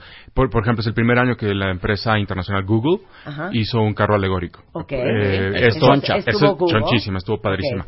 Es el único que tuvo carro. Ajá. Pero en cambio, en México lo que está empezando es que los empleados están organizándose al interior de las empresas para eh, visibilizarse y exigir derechos. Ajá. Marcharon este en este año eh, los grupos de empleados de American Express, Ajá. de Accenture, eh, Aeroméxico de también, IBM, de Microsoft. Ah, eh, podías identificar a los tres, cuatro, cinco. Ah, del Hotel JW Marriott de Polanco, el del auditorio, también este tiene su, su grupo de empleados LGBTs. Pero, así los como empleados. carros alegóricos No, so- per se de marcas, Solo- no. solo Google. Endorsements de patrocinios y así. Eh, los que te dije, o sea, no hay, no le, han in- no le están invirtiendo. Va, estamos en pañales porque acá es como otro caminito. En años pasados sí se ha aventado Blue Shot y se ha aventado Pepsi, únicamente como para, decimos los mexicanos, medirle el agua a los camotes. Creo que fue más camote que agua y no les gustó mucho el asunto, entonces no se volvieron a patrocinar por ahí. Sí, de repente alguna bebida de esas energizantes que te ponen, te dan alas por ahí, estaban un par de años, estuvieron ahí circulando, pero nada constante, nada que nos hayan, hayan querido sponsorear el resto de los años. Y de las marcas fuertes que le han estado haciendo guiños al mercado gay, como ya lo dijo Paco, está IBM, Bacardi, American Express, Levi's, que Levi's fue patrocinador de Triple G, el programa que conduje durante 11 años, Sí. durante un año. Fue la única marca choncha que se aventó a patrocinar un programa de ese corte. Blue Shot, Johnny Walker, Lufthansa y Aeroméxico. Y que Levi's son- debería aprovechar esta parte que cuando te- Marta que decimos Sí, y esta chava qué será Levi's no debería aprovechar esto Se volvió genérico, claro. Imagínate. Súper Claro. explotable. claro Claro. Luego entonces, Aquí nosotros, eh, hay un, un- estudio que se realizó en el 2010 porque eso es lo que también arde mucho, Marta, que en México no hay estudios No hay serios. No, no. hay, hay No, un solo fuerte. estudio que se realizó en el 2010 y se actualizó en el 2011 o 2012 y esos son lo- las cifras que vamos a compartir en unos momentos con ustedes y después la vamos a ir actualizando con investigaciones que hicimos el señor Robledo y también un servidor. Para empezar, vamos a hablar primero de cuánto gana un, en promedio una persona que pertenece a la, un no heterosexual, una persona que pertenece a la diversidad sexual. Ganan- ganamos en promedio entre 15 mil y 20 mil pesos. Y esto no sale del estudio que hizo la, la agencia de comunicaciones que te comento. Este es un estudio que hizo Paco Robledo, pero no enfocado al mercado gay. Lo hizo a- acerca de la discriminación laboral, pero salieron datos bien interesantes que vas a compartir con el público. Sí, tuvimos eh, una, lanzamos una encuesta por, eh, por vía intel- eh, electrónica para pedir información sobre temas de discriminación. Pero la, digamos que lo que nos trae ahorita, padre, es, bueno, ¿cuánto gana un gay en realidad? Tenemos que el 74% de las personas eh, ganan menos de 15 mil pesos. Entonces, el estereotipo de gastamos muchísimo, solo nos queda la responsabilidad al otro 25 porque en realidad la realidad mexicana de lo que cada per- percibimos pues es no es no da para mucho ¿no? lo que pasa es que es difícil hacer ese, ese estudio porque en realidad no sabes si están ganando lo que ganan por los puestos que ocupa ese, ese grupo o si ganan lo que ganan porque hay discriminación a puestos más altos cuando eres abiertamente gay. Eh, aquí más de 2.000 personas se aventaron a responder, bueno, más, casi 3.000, pero las que nos sirvieron fueron 2.200. Y de esas, bueno, confiamos en su palabra, ¿no? Pero finalmente no hay otra manera de ir puerta por puerta, si empresa por empresa, si oficina de gerente uno. Ah, oiga, Claro. ¿usted es Y gay? No. aparte cuántos CEOs te van a decir que son gay o sea ninguno No, y hay muchísimos y conocemos Claro. a muchos ¿no? Exacto, los conocemos, pero no los podemos mencionar en este micro. Claro. Imagínate, los gays en promedio mexicanos de esos 700 mil millones de dólares anuales, que es la derrama económica que dejamos los gays, aportamos 15 mil varitos al mes. O sea, Claro. Es bastante poquito y aún así gastamos muchísimo más de lo que compramos. Otro dato que me pareció bien interesante de la encuesta que hizo Paco es a qué se dedican, por ejemplo, las personas transexuales, las personas bisexuales y las personas gays en general. Sí, porque finalmente no había ningún otro tipo de, de números para saber, bueno, eres gay, pero ¿en qué trabajas? O sea, Sí. como, ¿qué onda con Claro. eso? Entonces descubrimos que la ocupación número uno para los hombres gays y los hombres que se definen como bisexuales, la, la chamba número uno es de ventas. Dos, consulting, de cualquier tipo de consultoría. Por la labia aquello, ¿no? Pues sí, y comunicación por, por aquello del estereotipo. PR, PR, totalmente. Investigación y en quinta, arquitectos. Arquitecturas eh, slash diseño de interiores, que de eso se nos da mucho. Las mujeres lesbianas y bisexuales, el trabajo número uno es la docencia. Son- están, están como maestras en cualquier, eh, a cualquier nivel educativo. Son pacientes las mujeres. Sí, y eso lo demuestra en la posición, en el, la- el trabajo número dos, que es el atención a clientes. Ajá. Tercero, salud, enfermeras, médicas. Cuatro, finanzas, son re buenas, arrastrando el lápiz eh, en la compu y mercadotecnia. Y eh, algo importante que nadie había preguntado a las personas trans, a las, a las digo muy brevemente, ¿no? Las personas que nacen con los genitales equivocados y, y sufren, no sufren, eh, trabajan en su- con su cuerpo una transformación. para eh, eh, tener una, una identidad de género diferente. Las mujeres trans, uno, comunicación, dos, arte y entretenimiento, tres, mercadotecnia, cuatro, estilismo, cuando todo el mundo cree que todas las chavas trans, todas son estilistas, pero en realidad es la cuatro, y cinco, atención a clientes. Y cae mucho este el estereotipo de, oye, pues es que si se te nota no te doy ese puesto, es que si eh, no te voy a poner a trabajar con un cliente porque eres re Levi's o re gay. o- No vas a ser la cara de mi empresa, ¿estás de acuerdo? Por supuesto. Otro dato interesante es que según un estudio sobre las tendencias de consumo en el mercado eh, LGBT, hecho por Optimum Media Direction, señala que el mercado gay está lleno de compradores compulsivos con una alta capacidad de consumo, quienes además de satisfacer nuestras necesidades básicas, también tenemos a gastar muchísimo más de lo que eh, ganamos. Aquí ya vamos a entrar otra vez nuevamente en la generalidad para ser como que bien específicos. Si estamos hablando de que somos como que de los más gastadores, incluso más de lo que ganamos, pues de dónde sale ese, ese dinero, ¿no? En- y también, sobre todo, ¿en qué lo estamos gastando? El mismo estudio señala que en México las mujeres lesbianas gastan un promedio de 60% más en cosméticos y maquillaje que la mujer heterosexual promedio mexicana. ¡Ah, chica! ¿En serio? Ahora resulta. Que son, o sea, Ahora resulta que andan mejor maquilladas que yo. No, mejor no, compran más. De veras. o a lo mejor son para sus novias y ellas no hubiera los usan, no pensado, sé. sí, yo hubiera pensado que mucho menos. No, sí, el 60% más que una mujer heterosexual. Y no solo eso, O sea, porque la mayoría de las lesbianas que yo conozco no, no gustan tanto del maquillaje. no son ¿eh? lipstick lesbianas. Sí, son como más parquitas en su maquillaje, ¿no? Sí, más parquitas. Más como La más, no, Son pero más es más, mezquinas. más el Ah, no es más el pelito corto, más la comodidad, más, la practicidad, son más prácticas, dijera yo, Eh, ¿no? Según este estudio gastan más. Y Ajá. no solo eso, también demostró que las mujeres lesbianas compran muchísimo más, en promedio un 40 a 50% ¿Qué? en línea, en internet, que los hombres gays o incluso las mujeres heterosexuales. Ellas son mo- más prácticas. Es lo que, sí, eso. eso que de decir. ¿Para qué me voy a ir a perder dos horas de mi vida en un mall si puedo aquí por internet con dos, tres clics ya compro lo que es necesario? Exacto. Ese dato me pareció como que mm, bastante interesante. ¿Cómo no? Y también los autos más cotizados por gays y lesbianas son los Volkswagen Ajá. y el Volvo. El Volvo en específico, el C30. Te cae. No me pregunten por qué la ¿Por marca qué? Volkswagen es preferida por A ver, mi adorada comunidad gay, ¿qué coche manejan? Quiero Ajá. saberlo ahora. A ver si El son Volvo Volkswagen y aparte o si son este Volvos. 30. Sí, sí, ¿No? en, en cuanto a Volvo. Y en Europa, Volkswagen como que sí se dio cuenta de esto y sí ha tenido publicidad acerca... No eh, que, este coche va a ser para... gay, este sí. coche no es para gays y lesbianas, pero sí involucra personajes, incluso travestis, en su publicidad. Y eso la comunidad gay lo, lo agradece muchísimo, al menos en Europa.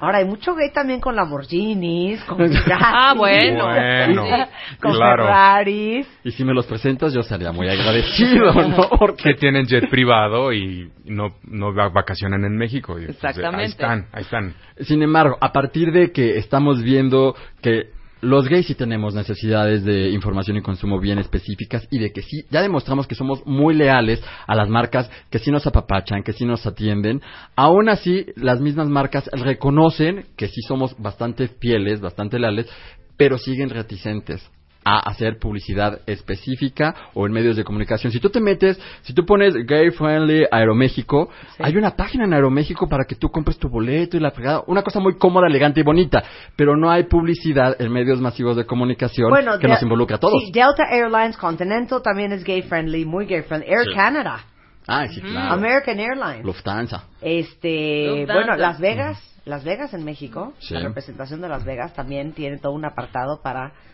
The Gay Traveler. Y lo curioso del mercado de Las Vegas es que no hay antros gays que tú digas, voy a ir a tal antro gay en Las Vegas. Todos son fiesta- fiestas concepto. Ahí lo que buscan es más involucrar a la- las personas no heterosexuales con la onda de la, del party monster en todos lados. O sea, como que ya están disolviendo ese nicho de mercado muy específico. Es una estrategia que, que viene desde el gobierno, porque hay una oficina de convenciones y visitantes que le da línea, dice, ok, ¿cuáles son las temporadas? Así como el Back to School, el verano, este Christmas, eh, Christmas Break o el, el Spring Break. Bueno, haremos algo una semana para, para gente gay desde la estrategia de la ciudad. Entonces ahí es cuando realmente le meten coco y hacen fiestas como la que están organizando para este fin de año, que es una fiesta monumental con tres días de Party Non-Stop en Las Vegas, dirigido solamente a nosotros. A ver, les puedo hacer una pregunta off the record. A ver. On the record. Paga el micrófono. A ver, ¿cuáles son los destinos super gays? ¿En México o en el extranjero? A ver, vamos con México. A ver, Eh, super gay. Super local, pues es el tradicional Puerto Vallarta. ¿Puerto Vallarta es super gay? Sí, es Ay. como Canadá. O sea, si tú te vas a la... ¿Canadá es super gay? ¡Ay, todo ¡Ay, Canadá! ¡Ay, Sí, sobre todo Montreal, te vas a San Catherine, toda la calle de la avenida San Catherine en Montreal, te vas en... En, En Toronto, en en el Vancouver. Church, o sea, en Toronto. Hay, Ah, hay no, en varias. Vancouver. Hay o varias sea, Canadá es super destino gay. No, regresemos Sí. a México, ok, Puerto Ok. Vallarta. Puerto La playa Vallarta. púlpitos, púlpitos, así como de, de púlpito, no de púlpitos de tentáculos, no. Sí. Púlpitos. La, la playa púlpitos, o sea, es gay por todos lados. No ves Ajá. personas heterosexuales. Eh, el- hay una zona conocida como el Blue Chairs, que ahí es como las sillas azules donde te vendían la chela, que finalmente después tuvo un hotel, y es como ese rinconcito en la parte... ¿Pero dónde es? En, en En- Vallarta, en en Puerto la parte de Vallarta, viejo, así, la- así entre la parte más viejita. Ok, dame otro destino. Uno que es, considero yo, de closet, pero es una maravilla, San Miguel de Allende. Tú te vas a caminar por toda la, la zona de galerías. Es un ligadero. El 80% de las galerías son, eh, son propietarios parejas gays, pero Extranjeros ya, otoñales. Ya, Ya otoñales. viejitos. o sea, no, Oye, es sí, Oye, yo en la fábrica de la Aurora, una pareja gay de este New England, eh, gringos, 50, les 60. compré un espejo victoriano espectacular. Carísimo también. Divino, pero ellos eran una pareja gay adorada. Sí, también Sí. como de la tercera edad. Y es el 80% de los dueños de las galerías de San Miguel. de Allende. ¿Dónde más? Tepoztlán es conocido para las mujeres, un sitio de reunión de mujeres. gay, ¿no? Bueno, ese, ese es para los hombres, pero en realidad el- el- la ciudad, bueno, el, el pueblo de Tepoztlán es punto de reunión de mujeres lesbianas. Ok. Dentro de Tepoztlán pues, hay un punto de reunión, un club de día de hombres con alberca y así, shalala, Ok. también. Eh, Playa del Carmen es cada, cada seis meses tiene una gran fiesta, un punto de reunión internacional donde se hacen fiestas ¿El en la hotel playa. de, de concepto gay está en Playa del Carmen o en Cancún? Ya no recuerdo. ya no está, Ya no está. En Tulum había uno No, y lo cerraron. Ya No, está el- cerrado. El Adonis. El Adonis. Ya me acabo de enterar que lo Claro. cerraron. Lo Ah. cambiaron de estrategia porque el, el concepto 100% gay no estaba siendo tan redituable. Entonces, lo que están haciendo es hacer conceptos gay friendly. que me gustan Claro. más. Que es más más eh, la onda hoy, hoy día. En México ya no hay hoteles 100% gay, salvo tres o cuatro tipo B&B en Acapulco, en Cuernavaca. eh, esfuerzos bien Mira, pequeñitos. Mira, reenterado, Paquito, Eh, sí, reenterado. ¿Para qué Ok, se una vez inventa ese si todo el mundo en puede Cancún. convivir, no? Vámonos, vámonos international. Parece... Canadá. Gran sorpresa para mí, no tenía idea. Cañón. O sea, ¿no? Sí, bueno. eh, Vancouver es la ciudad, a mí me parece, me- es una de las ciudades de todo el mundo de mis favoritas y es la más gay friendly del planeta y es porque ahí no les importa con quién estés. El asunto es que tú... Dejes ahí tu dinerito. Ajá. consumas. Exacto, consumas. más que nada. Entonces Canadá. Canadá como tal, eh, por ejemplo, hay unas fiestas importantes, semanas de fiestas en Palm Springs, en, California. También Sí. es súper recurrida por los mexicanos porque nos Sí. queda como sea cerquita. Sí. Eh, toda Uno que- la, ajá, uno la que- Florida. Ay, bueno, pero es que la Florida parece la Miami. zona rosa. Sí. O sea, todo Miami Beach, sí, Sí, bien sí, beach. bueno, Miami Beach. Sí, s- este South Beach y irte a ligar a algún dominicano, un cubano, Ok. tienes que ir como a esas zonas, si es lo Ok. que te apetece en esa temporada. extremos no un, me ¿Cómo gusta. se llaman? ¿Un changludo? ¿Cómo le dicen? Chichifo. ¿Un Chichifo. chichifo. Un chichifo. No, para conseguir tu chichivo te puedes ir a la playa de la Condesa en Acapulco, donde O todavía... Hamburgo, pero aquí en la zona no, hasta Europa. Ok. Y una que para Bueno, un California mucho. Sí, un destino que California. parece albur, pero es neta, Sí. que va muchísimo gay, es justamente Punta del Este en Argentina. Es un, una onda de balneario, tiene hot- hoteles específicos para atender, ahí sí funcionó el concepto completamente gay, y va muchísimo gay a Punta del Este. O sea, yo me pregunto, ¿a qué van ahí? Sería como si aquí, te- aquí en México tenemos en Acapulco la playa Tlacopanocha, creo que se llame. La podríamos hacer destino turístico lésbico y sería Ok, un. Entonces, a ver, continuemos. California, Florida, Barcelona. Canadá, Yéndonos Barcelona. de aquel lado del charco, Barcelona, Barcelona, sí. es, eh, y todo el rollo de las eh, de las islas, de las Sí, Baleares. sí. Eh, París ya para los que eh, lo tienen que tener en su checklist de vida es como ir a Oye, echar yo novio a ahora que París. estuve en Escandinavia, Ujú. lo vi súper gay friendly, ¿eh? Bueno, es que allá Noruega, Dinamarca, Finlandia, Suecia. son, son los países que aprobaron el matrimonio entre personas del mismo sexo Estás hablando con de más 20 tiempo. años de Claro. adelanto en comparación con nosotros. Sí, claro, y mo- como muy gay friendly lo vi. Sí, eso está muy bien. Sí, eh, Costa Rica está haciendo un, un, eh, as- esfuerzos como país, como diferentes puntos turísticos, a atraer al público LGBT. Uno que yo no veo tan no gay tan caro. friendly, pero que se está promocionando como tal, es Cuba. Las veces que yo he ido a Cuba no lo veo tan gay friendly que digamos, digo, hace como nueve años que no voy a Cuba, pero se está promocionando como tal. Entonces habría que volver a ir para ver si en realidad está siendo tan gay friendly como la publicidad lo dicta. Sí, ¿Por qué no Colombia- prueba también Brunei, por ejemplo? Sí. Nos queda un poco más lejos. En Jamaica también ya ves que ahí son bien. Y también sería importante si la gente que quiere viajar en el extranjero, pues que no vaya a destinos o que vaya con muchas reservas como a Jamaica, como a Turquía, como a Rusia, a pesar de que Rusia es un país hermoso, pues ahí sí váyanse como con muchísima precaución y chequen, Váyanse pues, closeteros si Sí. quieren conocerlo, si lo no... malo es que allá hay harto guapo, entonces, Sí. o sea, como que... Es mucha tentación. Es una prueba de, de fe. Colombia está haciendo esfuerzos importantes. Por ejemplo, van a tener en octubre una semana de diversidad internacional sobre cultura, es- eh, espectáculos y negocios y demás. Y están jalando muchísima gente que, a que viaje a Bogotá, a Medellín, desde el mercado LGBT. Oye, ¿por qué no hacemos un especial ¿De qué? de ¿A dónde encuentras marido? Uy, no, ya lo tengo. ¿En dónde encuentras marido? Pues empezando por el- un teléfono, un smartphone, por ahí sí, se puede puede ser desde, desde el, ¿cómo se llama este nuevo app que está todo el mundo vuelto Tinder. loco? Y Grind- ¿A Grindr. Tinder. Desde. Tinder. No, no quemes mucho Tinder porque todavía es como un nicho padre. Y el Grindr es exclusivo para gays. Ok, Grindr, Tinder, y hablamos de Scrub, destinos, de hoteles, Grow. de ¿Sí? países. Y, y el perfil de cada gay en cada uno de O sea, destinos. ¿dónde, ¿dónde gusta el gay del mexicano? O sea, ¿será el mejor lugar para ligar Helsinki? Mira, te voy a contar una anécdota bien rapidísima. En una ocasión estaba en Berlín y allá puro hombre guapo. Y allá todo el mundo se llama Hamster Relaxen. Y cuando dices yo me llamo Eduardo Iniesta, bueno, todo el mundo se deshace y ya quiere contigo nada más por eso. Entró un chavito a todas luces latinoamericano, no era el más guapo. En cuanto ubicó que, que yo era latino, fue a hablar conmigo y dije, yo no voy a perder mi tiempo si ya estoy lleno de latinos. con, con un chavito así, yo quiero un- uno de estos dioses. Sí, yo quiero un vikingo. Un uno así. vikingo. Un teutón. Me porté mala onda porque dije, no voy a perder mi tiempo, no lo peleé, la fregada. Entra el tipo más guapo al anto, pero el más guapo del planeta. Yo me desviví por él. ¿Y de quién crees que era novio? Del chavito chavito. feo, del chavito feo que yo no había pelado. ¿Ya ves? Entonces, ¿Ya ves? Cuando tú viajas a Europa con el con el simple hecho de que ya te ven latino y tu nombre sea largo, como Eduardo, como Alejandro, como Marta, Sí. ya, eso ya la tienes Eso ganada. ya, eso ya jala. Sí, ya eso jala. ya, ya la tienes del otro Bueno, lado. regresando del corte, seguimos hablando, no se vayan. Escribe a Marta de Baile. Escribe. Radio arroba martadebaile.com. Radio arroba martadebaile.com. Escribe. Solo por W Radio. Ya regresamos. Regresamos. Marta de Baile en W. Marta de Baile. Préndete. Estamos en el en W Radio, risa y risa, hablando con Eduardo Iniesta, experto en asuntos de LGBTI, LFK, JLMNOP. Básicamente porque Dios así lo quiso, ¿eh? ¿Qué? Porque sí, no, es que este título no, no, no, no, no es nada justiciero, ¿eh? Oye, bueno, puedo decir Y bueno, que... y está con nosotros nuestro queridísimo Paco Robledo. Paco Robledo, eh, director editorial del portal NH, hablando del consumismo en la comunidad gay.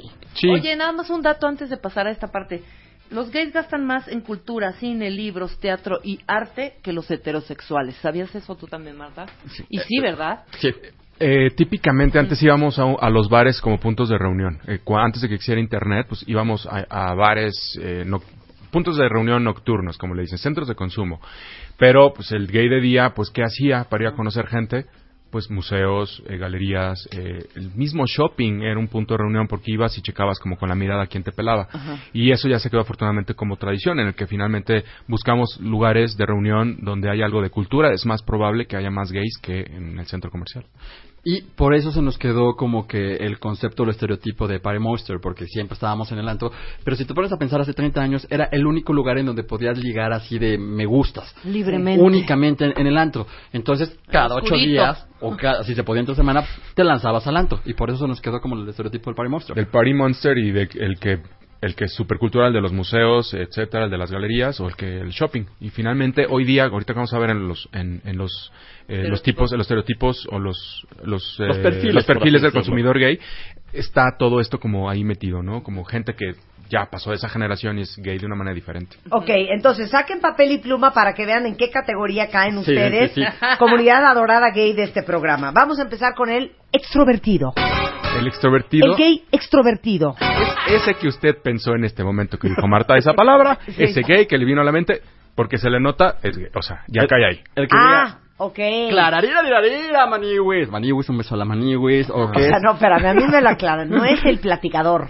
No, No. es el que es, es heterosexualmente extrovertido. No. Es el que, El que le tiene- fascina mostrar que es gay. Tiene un look El femenino. que le fascina la jotería, digamos, Sí, exacto. tal que cual, lo hace ¿no? con dignidad, que la aporta Sí. con dignidad y con toda una O sea, pero daros ejemplos. El que... El, por ejemplo, la maniwis.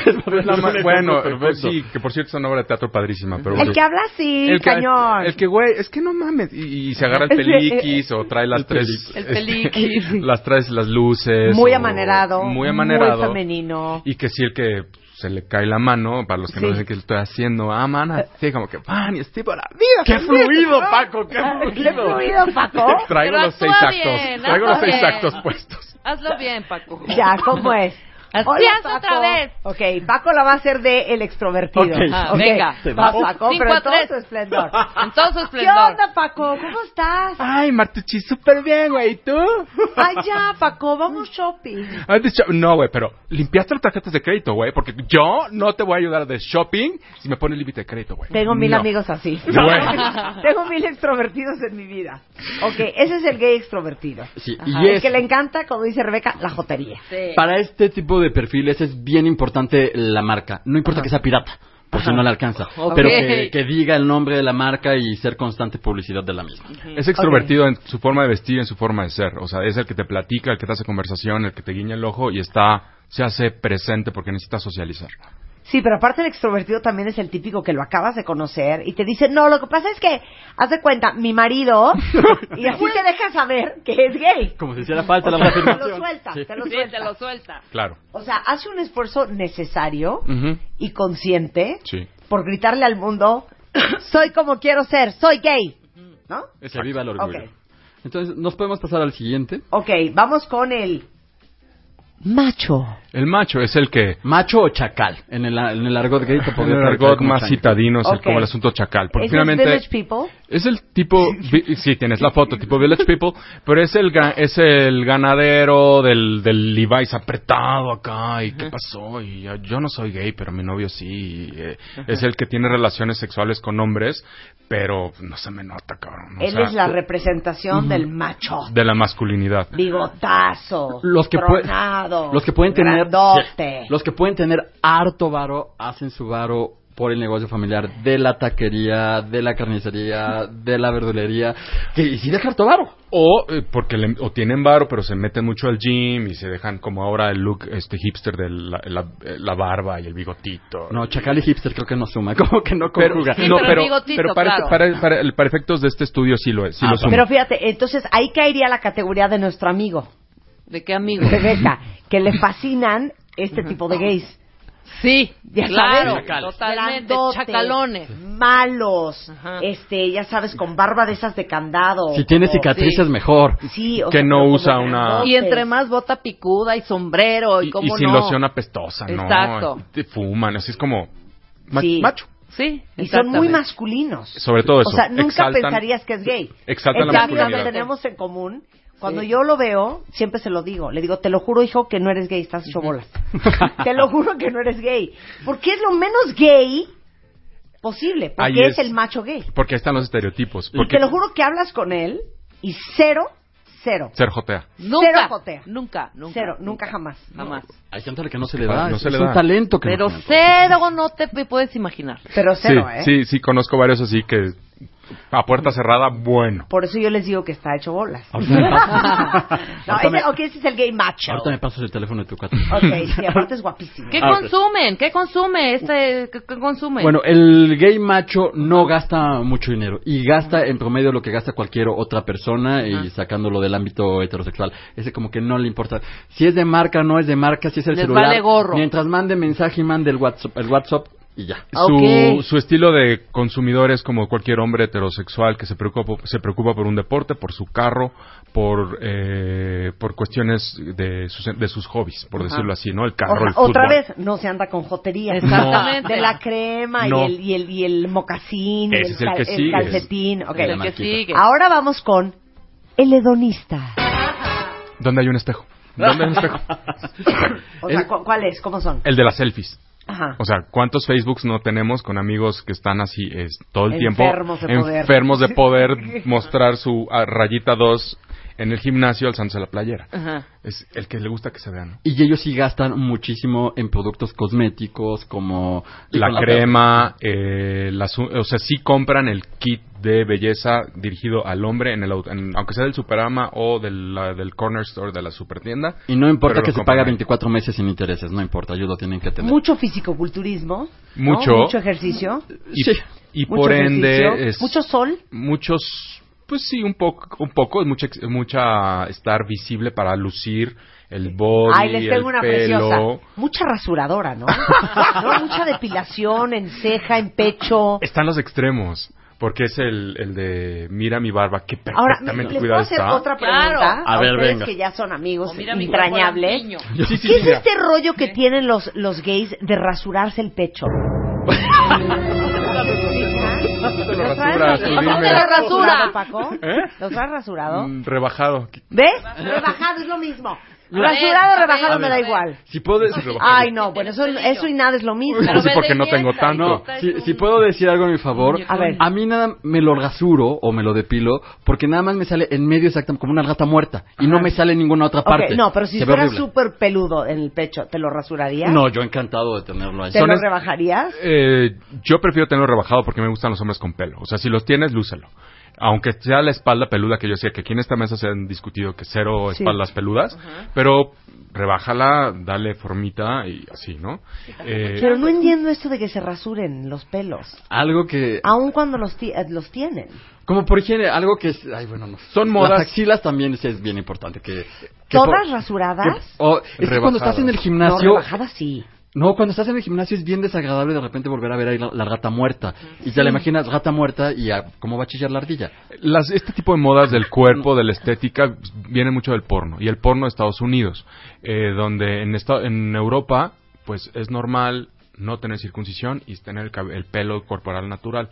Cuando la estética del porno de Estados Unidos es circuncisión, tiene que ser de entrada para verte estéticamente bien en pantalla, así una de así en varias pulgadas, pero sobre todo eh, los gringos que empezaron con la- el, el asunto del fisicoculturismo hace muchos años y ellos se rasuraban, pero por los gimnasios, por los torneos de fisicoculturismo, eso se replicó en el porno y por ende como el mainstream gay, pero no es como un asunto de es, sí es que mo- es moda finalmente. Claro. Te quieres ver como el actor Ok, de la peli. el hedonista se rasura, Sí.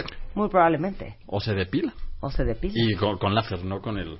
Sí, como- y como decía Rebeca, se la pasa en el chat, son los que están como más así, eh, las, li- las relaciones son más, eh, más inestables, más ligeras, más de one night stand y aquí y allá. Ok, ahora vamos con otro tipo de gay, que es el gay equilibrado. Exacto, completamente. A ver, ¿cómo es el gay? equilibrado. ¿Cómo es Paco? Paco. ¿Quién es Paco? ¿Por dónde empezamos? no, bueno, son los que tenemos un poco de todo. Cuando queremos jotear, joteamos. Eh, un ratito de cremas, un ratito de gimnasio. Eh, más adelante veremos que está también la parte intelectual del, del emprendedor, como el que hace un poquito de todo y no tiene miedo de decir que es gay, porque están los equilibrados, que no los invisibles, los inseguros.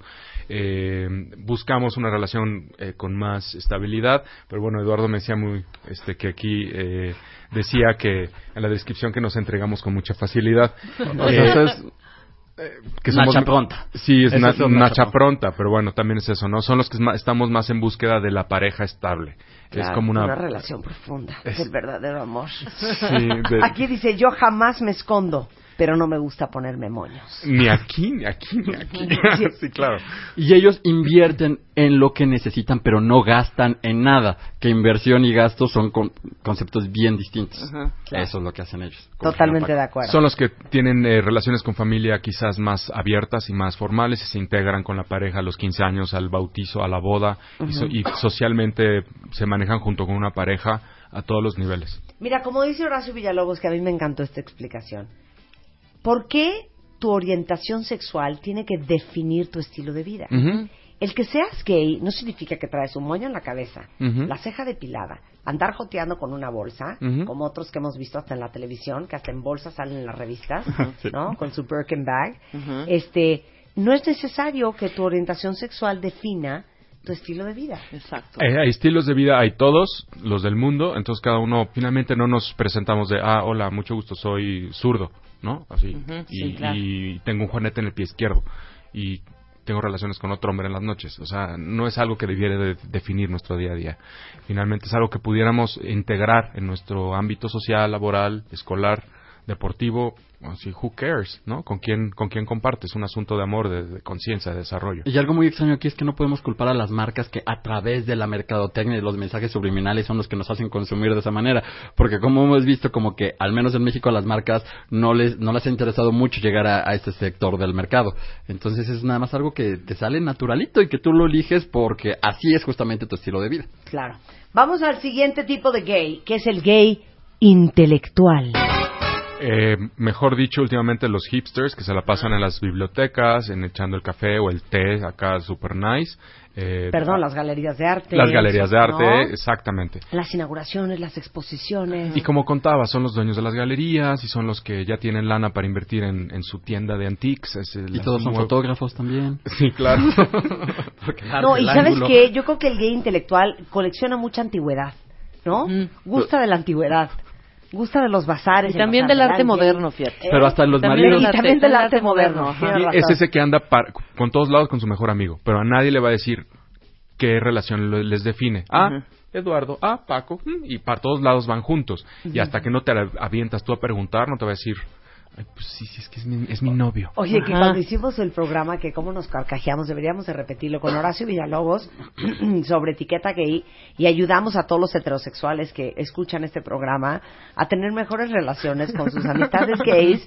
Eso yo preguntaba, Sí. yo a todo mundo le pregunto, ¿eres gay? Ajá. O sea, no a todo el mundo, pero cuando me late, pues es que Sí. hoy en día uno ya no ¿Cómo sabe. te. Claro. Y yo no, a mí no me parece una falta de respeto. No, pero ya pregunta, Porque- ya Marta pregunta ya más light, ya pregunta, ¿tú qué? ¿Tienes novia, novio? Perro. ¿Qué, ¿Qué Ajá, tienes? ¿O qué Sí. tienes? Porque Ajá. sí me ha pasado el ¿y, y cuánto y tienes novia?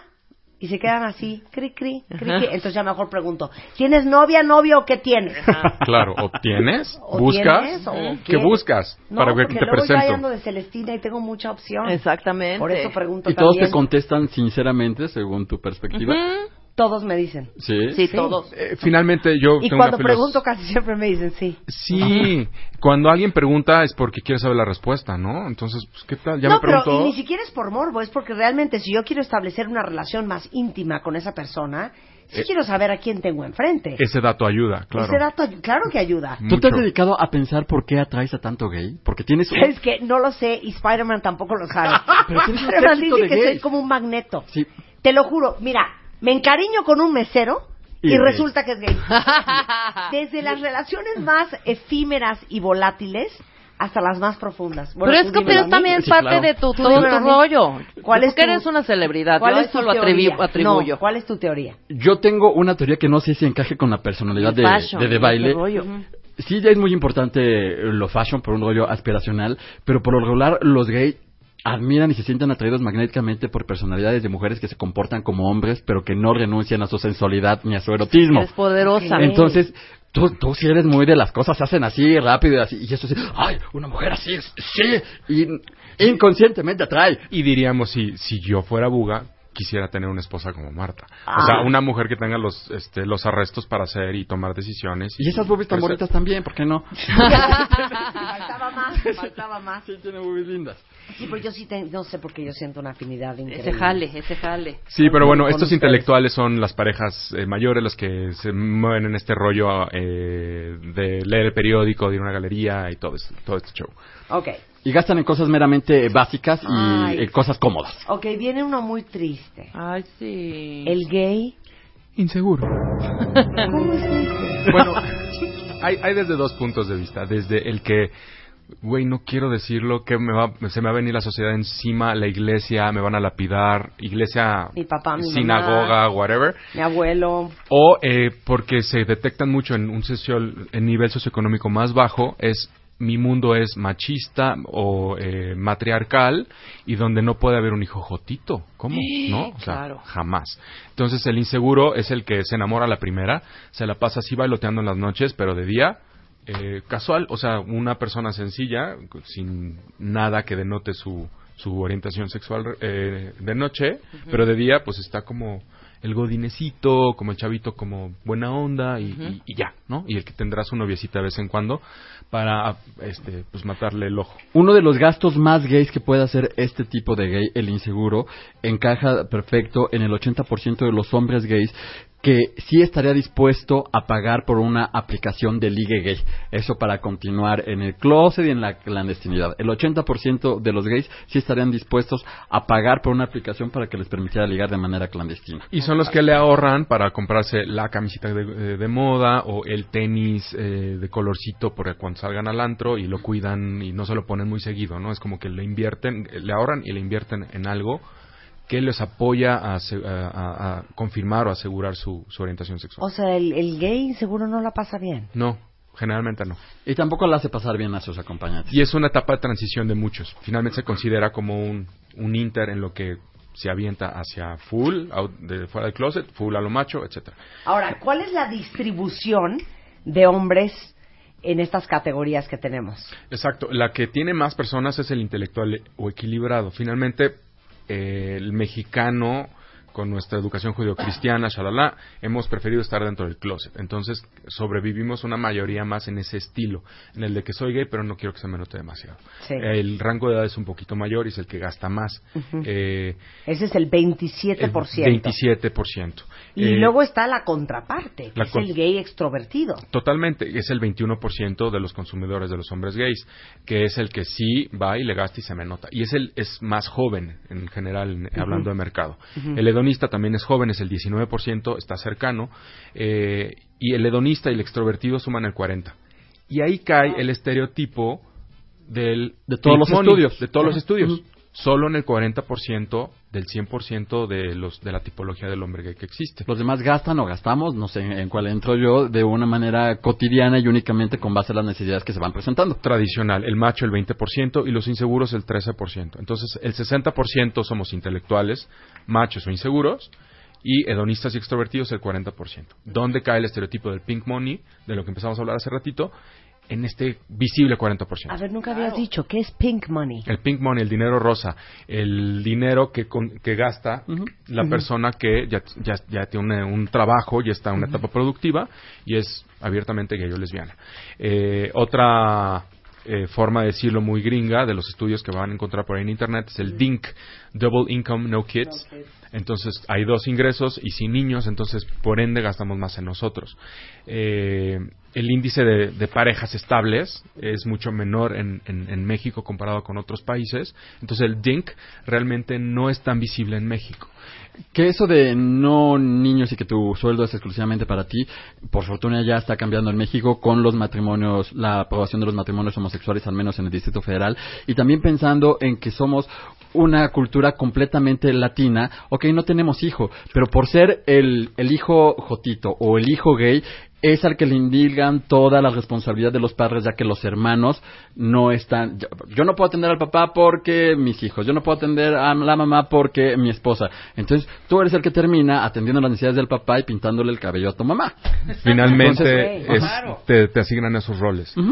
Entonces el Double Income No Kids no aplica tanto en México aún porque, bueno, finalmente, eh, porque vamos atrasados como sociedad, como grupo social, hay menos matrimonios establecidos, entonces finalmente no pintamos en ese tipo de estadística, pero bueno, finalmente es algo que, que se lee por todos lados, ¿no? El dinero rosa y esto de las parejas casadas y que invierten mucho en una obra de te- arte, en la alfombra carísima, en el superdepartamento. En el etcétera, perro carísimo. Claro, Sí, sí, sí, claro. sí, sí, Por claro, el bueno. perro, la correa. O sea, Oigan, bueno, entonces vamos a hacer nuestro programa de dónde ir a encontrar marido para toda mi comunidad gay o esposa. Sí. Pero se vienen bien, bien informados, o sea, la que la silla azul, que hay un restaurante tal en tal lado, Ok. eh, quédense en el hotel tal en Montreal, o sea, ¿dónde se va a ir a ligar ya nacional e internacional? Me late. Ya, me si quieren un marido finlandés, ¿a dónde van a ir? ¿A dónde agarran? ¿Para dónde Bueno, agarran? Sí. Ok. Es arroba... Eh, Arroba el Iniesta E. Ahí me encuentran el- en Twitter. El Iniesta E. El Iniesta E y arroba NH-COM. E-N-E-H-A-C-H-E-com. Qué complicado. NH Guión guion bajo bajo com. com. Sí. Ese es el Twitter de Paco. Oye, ¿te puedo pedir un favor de baile? Adelante. ¿Me puedes cantar las mañanitas? Hoy es mi cumpleaños. ¡Te Hoy, cae! mi- hoy martes 5 de agosto. Ay, nací el día que murió, nací el día que murió Marilyn Monroe. Mi mamá todavía se pregunta por qué soy gay. Entonces yo voy a hablar, yo voy a cantarte como Marilyn Monroe. Como claro. Marilyn Monroe, Que por favor. cierto acabo de ver una película de ella, Seven Year Itch. Sí. Qué mala actriz era, ¿eh? Muy mala Francamente. Pero es buena película. ¿eh? Happy birthday to you. Oye, oye. Happy birthday to you. Ah, Así sí. Happy birthday, dear Eduardo Iniesta. Happy birthday to you. Happy birthday, querido. Oigan, y si, no, y si no leyeron lo bueno de lo malo de ser gay que escribió Eduardo Iniesta en la revista MOA del mes de junio, Con Eugenio Derbez en la portada. por favor, rescaten eso en el sitio de MOA, en internet, bajen su iPad, porque es uno de los mejores artículos que se han escrito en esa revista Muchísimas hasta ahora. gracias, una Marta. joya, una verdadera Gracias. joya. Lo bueno y lo malo de ser gay. Gracias, Paco. Gracias, Marta, Ya quedan Rebeca. con su encomienda. Sí, big time. Ya Ok. voy a empezar, es mi lista. Ya empezaron a hacer la lista. Hacemos un corte y regresamos, no se vayan. Mario Guerra es en the house al regresar del corte. Escribe a Marta de Baile. Escribe radio arroba martadebaile.com Radio arroba martadebaile.com Escribe solo por W Radio. Las mujeres y los hombres son adúlteros por igual. Esto es el prototipo que Tú sabes que el 75% de los... O sea, no me importa si se casaron con Padrecito y con. Tienden a, a, a tomárselo muy personal. Y a veces no saben ni por qué se quieren divorciar. Si alguno de estos expertos los has escuchado en otra estación o los has visto en la tele, es porque definitivamente estuvieron primero con Marta de Baile. Porque si no los escuchas en W, no los escucharás en ningún otro lado. Marta de Baile, siempre con los mejores. Tuitea a Marta de Baile. Arroba Marta de Baile. Tuitea. Tuitea. Arroba Marta de Baile. Tuitea. Solo por W Radio. Es muy fuerte de lo que vamos a hablar ahorita, cuentavientes. El rockstar del amor es in the house. Bravo. Digo que es muy fuerte, Mario. Mario Guerra es in the house. De lo que vamos a hablar, porque ¿cuántos de ustedes no han visto, por ejemplo, hombres o mujeres, pero hombres, hablemos de hombres, que los ves y resultaron siendo unos abogadazos, o ya sabes, muy exitosos en su profesión, unos hombres ya muy sofisticados, de mundo, que la hicieron muy bien en la vida, Ajá. y de repente ves a la esposa y dices, ¿y esto? ¿Llora? ¿Cómo? ¿Qué hora pasó? ¿Llora, güey? ¿Llora? ¿No? Y te das cuenta, y seguramente llegarás a la conclusión, esta chava es su novia desde secundaria, o desde prepa. Porque seguramente, si ese hombre ahorita tuviera que escoger una pareja, muy probablemente no la escogería ella. De esa manera, claro. Por eso hay un dicho que dice, nunca hay que casarse antes de que hagas dinero. Y no es dinero, o sea, porque, bueno, más bien, antes de que Antes seas de que rico. tengas No, Antes de que éxito. seas rico. Y, y tiene que ver con la riqueza en todo sentido, riqueza interior, Sí, éxito. riqueza de vida, riqueza monetaria, riqueza en todo sentido, porque tus oportunidades y la forma en que escoges es diferente. Eres otro en ese momento. Eres otro. Sí. Y, tus, y, y a lo mejor tus alcances son otros, hijo. Sí. Es la verdad. Sí. Entonces, la pregunta hoy es, ¿es buena idea quedarse con tu novio de toda la vida o con tu novia de toda la vida? Con el primero, sobre todo. Con el primero. O sea, lo que quieres decir es que quizá no está uno tan pulidito, ¿no? O sea, te vas puliendo, te vas puliendo en todos sentidos y la capacidad de decisión o de elección, pues, ti- pues sí, es diferente, diferente. a cuando El tenías tú que elige, 18 años. el tú Claro. que elige es diferente al tú que puedes llegar a ser. Y genera, ojalá que así sea, ¿no? Ojalá que no te quedes estancado en los Beatles, no tiene nada de malo. Claro. Ni te quedes estancado en los cassettes, ¿no? Este, y en los programas retro de los setentas, que no tiene nada de malo, siempre y cuando puedas, a pesar de que te guste eso, seguir creciendo, seguir avanzando, y como personas siempre lo hacemos. Por eso, pero la- el asunto es, no te alcanza para la misma novia, ni para el mismo novio, esposa o esposo, Claro. Que te alcanzaba a los 22 que para que te alcanza cuando tienes 55. Idealmente no. ¿Ya, ya me entiendes? Sí, no, no, no. claro. ¿Estamos de acuerdo, cuentavientes? ¿Sí están entendiendo el Sí, concepto? ese es, el, sí, ese es el concepto. Y muchas personas conocen a su pareja en la secundaria, en la prepa, en alguna fiesta, cuando andamos en la adolescencia, en el vecindario. Es cuando conoces a una persona que va a ser la primera relación seria. No me refiero aquí al kinder cuando le diste un beso a la niña de los calzones rojos, no. Ya me refiero aquí a relaciones que tienes más o menos desde los 16 hasta los 22 años. Ajá. Que es como el primer noviazgo serio, llamémosle así, ¿no? Ya la primera novia formal que va a la casa, que entra, el primer novio con el que ya, eh, como ya a esas, a esas edades empiezan las hormonas a hacer su chamba, pues ya ves a las, a las personas con otros ojos y ya empiezas como a querer tener relaciones ya no solamente de amistad, sino ya más románticas. Entonces nos vamos a referir a ese tipo de relaciones que son de adolescencia tardía, adultez temprana, ese primer noviazgo con el que te quedas. ¿Cómo suele ser este primer noviazgo? Bueno, va a depender de mucho de la madurez y las circunstancias, pero suele ser un- muy intenso, muy apasionante, muy memorable, pero muy inmaduro y muy fantasioso.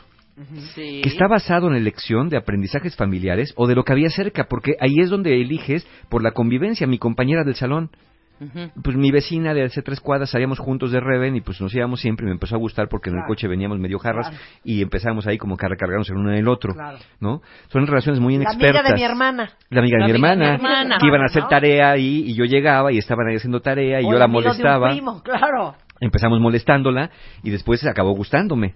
Ese tipo de relaciones Oye, y así hermana suelen ser las principales cuñado. relaciones.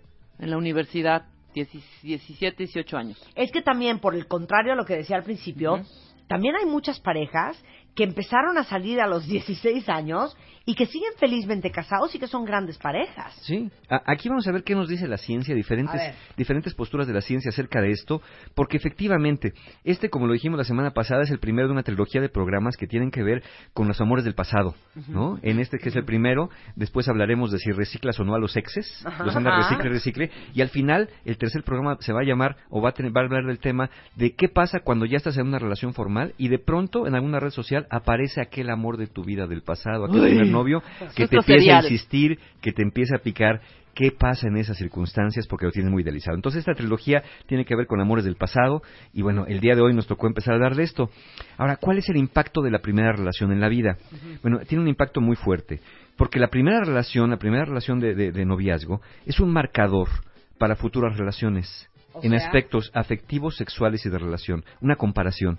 Es lo que, lo que te marca al tu principio. punto de partida. Es tu punto de partida. Y de ahí en adelante vas a empezar a tener este punto de referencia. A veces este marcador arroja sombra sobre las futuras relaciones, sobre todo cuando tienes muy idealizada. ¿no? Es que nunca nadie va a besar como él. Sí, claro. Es que nadie va a ser tan atenta como era ella. Es que nadie es tan bonito. Es que nadie le olía el pelo tan rico a puro, a puro shampoo de bebé. ¿No? Porque, porque justamente este amor es tan, tan idealizado, tan intenso, tan inmaduro, que pues evidentemente no ves muchas cosas que no eran tan buenas y no eran tan reales, y a partir de esa gran sombra es como vas a empezar a catalogar relaciones futuras si no desarrollas una percepción más objetiva y sí una distorsionada al paso del tiempo a partir de esta primera relación. Sí, claro. Pasa mucho a veces cuando se hace un vínculo medio dípico con la madre o con el padre idealizado, que andas buscando a alguien que sea como tú imaginaste a tu mamá o tu papá y nunca lo encuentras.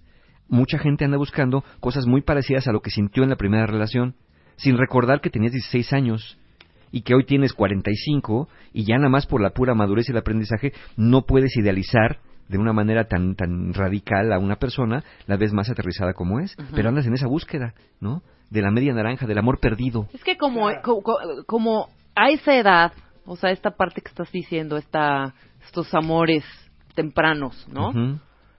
Como uno no sabe ni siquiera qué quiere, Pues y no. uno tampoco se conoce, ay, se conoce también a la perfección, pues menos vas a saber qué quiere la otra persona, que es eso, es otro rollo, o sea, no es, no racionalizas absolutamente nada. Esos amores te pasan, no los eliges. Es Claro. te simplemente por tropiezas gusto. con ellos. Exacto, es gusto únicamente. Y es el besa rico, el, ay, bueno, vamos a ver pelis juntos rico, ay, pues nos apapachamos Ah, rico. Estás en Disneylandia. Claro, estás en Disneylandia. Lamemos del mismo helado, punto, ¿no? Y si las lenguas se tocan, qué padre. Ahora, ¿por qué alguien se quedaría con el primer novio o la primera novia de su vida por mucho tiempo, inclusive para formalizar o casarse? ¿Por qué alguien haría eso? Bueno, la ciencia nos dice que hay varias razones. Una, porque tienes muy idealizada a la persona. Otra por creencias o aprendizajes de cómo deben ser las relaciones. Por ejemplo, si en tu familia te enseñaron que era muy malo ser noviero o noviera, y que y no me tienes novio hasta que ya tengas de edad para trabajar. Y pobre de ti, cuando O- sales con cualquiera. O no, no quiero que andes de cama en cama, ¿eh? Exacto. Entonces, Claro. con el que andes Sí. con este te vas a casar. Exacto, es Y yo, yo y tu padre, fíjate, tu padre fue mi primer novio, ¿sí? Y yo no me él me besucando con cualquiera Bueno, y con él perdón, me casé. Perdón, ¿cuántos de ustedes, sus mamás, no les juran, así con sangre, que su papá fue el único? Fue el único hombre que han tenido en su vida. Y el único que han besado, entre otras cosas, ¿no? Claro. Y eso es lo que les dicen, no quiere decir que no sea cierto, simplemente eso es lo que les dicen. Otra razón es porque no se está tan mal, es decir, conveniencia, costumbre o comodidad relativa. Pues mira, ¿para qué voy a entrar a Guatepeor si estoy en Guatemala? Pues mejor ya me quedo aquí. Total, ya estamos acostumbrados. Tu zona de confort. Al final que todos los hombres son iguales, al final que todas las mujeres nadie las entiende, pues ya mejor me quede con este, cuando menos ya le conozco sus mañas. ¿no? Y esa no es una razón eh, por amor propiamente. Otra razón quizá de las más equivocadas es porque tuvieron un hijo o tuvieron una hija, sin planearlo. ¿No? Un embarazo adolescente, un embarazo temprano. Claro. Y entonces, ya sea por presiones familiares o por autopresiones, ahora se casan. Sí. ¿no? Porque eso era muy visto y todavía lamentablemente. Ah, ¿tuvieron un hijo? Pues ahora se tienen que casar, fíjense. Y no te das cuenta que efectivamente en aras de que los hijos tengan unos padres, no te das cuenta que van a ser personas sumamente frustradas, muy resignadas por la misma creencia familiar de que ahora como tuvimos un hijo o está- o estoy embarazada, nos tenemos que casar. ¿No? Cuando lo que querías realmente a veces a esas edades era retosar. Sí, mejor le hubieras enseñado a- al- al muchacho a la muchacha temas de responsabilidad, de valores, de ética, en fin, ¿no? Pero no obligarlo a casarse cuando jamás interveniste como padre para enseñarle el tema de la, de la protección de la salud sexual. Ya deja de eso, las relaciones de pareja, ¿no? De lo cual casi nunca hablamos. Claro, y, y ¿sabes qué? Al contrario, deberías de poder decirle a tus hijos, bueno, ya te embarazaste de veras, está bien, nada más un favor, no te cases ahorita. Exacto. No te cases ahorita. No hagas infeliz a tres, Claro, sí, a ti, exacto. a la pareja y al hijo, Exacto. ¿no? Esa puede ser una decisión muy, muy radical. Claro. Eh, y bueno, y viene de la mano con el siguiente elemento, que son, eh, te casarías o te quedarías con el primer novio o primera novia por presiones o expectativas familiares. También, y, y presiones digo porque a veces hay directas, de que, ah, bueno, ya lo metiste a la casa, te encontré en tu cuarto con él, ahora se tienen que casar. Hasta expectativas de, no, pues ya, este, oye, pues ya vas a entrar a mi casa, pues ya es que eres formal y entonces ya tenemos que pasar a otra cosa. Porque pues yo a nadie nunca he metido en mi casa. Bueno, si no lo has hecho es porque no has querido. No porque la casa sea el templo automático que al que ponga el pie en- encima ya lo besó el diablo y ahora tiene que casarse contigo, ¿no? Ahora fíjate, otra razón, de acuerdo al doctor David Nias de la Universidad de Londres, dice que eh, llegamos a hacer esto por improntas psicológicas. Una impronta eh, es, es una, una especie de huella, una especie de marca que, se- que surge en momentos clave de la vida, Ajá, que pueden ser en el nacimiento, que pueden ser en la niñez o pueden ser al entrar a la adolescencia. ajá. De pronto el primer amor parece que nos marca muy profundamente eh, tanto el aspecto afectivo, emocional, como el relacional. Entonces, el primer novio o la primera novia puede quedar marcado ta- tan profundamente que lo idealizas de una manera tan grande que te quedas ahí. Eh, decía el doctor Nayas, te hacía una comparación muy curiosa, decía, ¿cuántos de nosotros nos acordamos de la primera placa del primer coche que tuvimos, por ejemplo? Y hay quien Sí, se la son sabe. cosas que te marcan. Son cosas que te marcan. Claro. Entonces, eso, eso lo llamaríamos en psicología una impronta, es que es como un aprendizaje emocional. Si esta impronta es muy fuerte, si esta pareja, primer, este primer noviazgo llegó en un momento clave de la vida, donde estabas muy hormonal, donde estabas muy vulnerable o muy deseoso de tener una pareja, te puede marcar de tal manera que juras que no hay otra persona en la vida más para ti que esa persona. Yo creo que su impronta se traduce como psychological imprint. Sí, Como Ajá, un- es como un imprint. eso. De, eso- como- de ahí viene. ¿No? Sí. Impronta, pero que es como una, una impresión. Una impresión, una marca muy profunda, Una como un marca, grabado. sí, como algo un que se te grabado. queda grabado, tatuado, llamémosle así. A ver, cuéntamente, ¿a ustedes los, los tatuó el primer novio o la primera ¿Los novia improntaron? que tuvieron? Nos Lisa, improntaron. ¿Tú sí? A ver. ¿Sí? Totalmente. ¿De veras? A ver, elabora. Es, es muy difícil después. Yo, yo porque siempre en esta sección estoy aquí revelando mi vida. pero- Está bien, porque eres un buen objeto de Es estudio. que- Qué horror. Sí, es horrible. O sea, llega un punto en el que ya. Toda, o sea, marca el camino de las siguientes relaciones, yo creo. O sea, te pone un parámetro para bien y para mal. Ajá. Este, ya no quiero seguir hablando. de Yo- oye, no, pero te digo una cosa. Mi primer novio, que me fue infiel, Ajá. sí me dejó un poco traumada, ¿eh? Ok. O sea, sí me hizo desconfiada. Pero te- ah, claro. siendo Claro. súper desconfiada con todos los subsecuentes. Porque no solamente es para lo positivo la impronta, sino también puede Y ser más para lo que nada negativo. Estaba yo bien chiquita. Pues no exacto. vale. Son momentos muy vulnerables Sí. donde el cerebro Está en transformación Claro. del cerebro adolescente al cerebro adulto. Entonces, esos circuitos neurales, y, y- y seguramente Eduardo Calixto no nos dejará mentir, eh, esos circuitos neurales se van conformando con las experiencias en momentos clave de la vida. Y estas experiencias, una primera pareja, un primer novio, te puede marcar de manera mm, muy continua o de manera permanente a veces. Ahora, el doctor Malcolm Brining, director del Instituto de Investigaciones Económicas y Sociales de la Universidad de Sex en el Reino Unido, dice que la primera relación se vuelve tan idealizada que es un punto de comparación inevitable Claro, para futuras relaciones, que establece estándares fantasiosos. Y él dice, aguas con la primera relación. La primera relación sirve para darte una idea de lo que es estar en una relación de pareja, no para seleccionar a una pareja de por vida. La primera relación te da una idea de lo que es o de lo que va a ser de aquí en adelante estar en relaciones de pareja. Pero Punto. no, pero no es propiamente Bueno. una edad o una relación para seleccionar una pareja de por vida. Perdón, que mi primer novio me perdone por lo que voy a decir. Pero el primer novio que yo tuve, en ese momento me parecía una gran idea casarme con él. Y cuando me habló de matrimonio, estaba yo entusiasmadísima, tenía 21 años. ¿Y qué dijiste? Sí. Veo para atrás, ni siquiera hoy a los 46, o sea, cinco años después vi para atrás y dije, ¿en qué momento me pareció una buena idea casarme con él? Claro. que cinco años después te parece la idea más estúpida que se te ha ocurrido en la vida. Pero como en ese momento eres joven o tienes muy poca experiencia o tienes muy, muy pocos puntos de referencia para poder comparar y, y tomar una buena decisión. Fíjate, eh, ahora que re- leía yo la revista MOA, que hablaban del cambio, Sí. ¿no? Ese, ese tema del cambio, veía otro día una conferencia de un psicólogo eh, americano, Dan Gilbert, y él decía que nosotros tomamos malas decisiones Sí. porque pensamos que en, en- en un lapso, por ejemplo, de 10 años, no vamos a cambiar mucho. Él, él ponía el ejemplo de ponerse un tatuaje. Dice que hoy a nivel mundial se gasta más dinero en quitarse tatuajes que, en ponérsel- ponérselos. Claro. Porque dice que cuando nos ponemos un tatuaje con, con el nombre del novio, por ejemplo, de la novia, o cualquier cosa que te gusta, juras que te va a seguir gustando para el resto de tu vida porque tú eres así. Claro.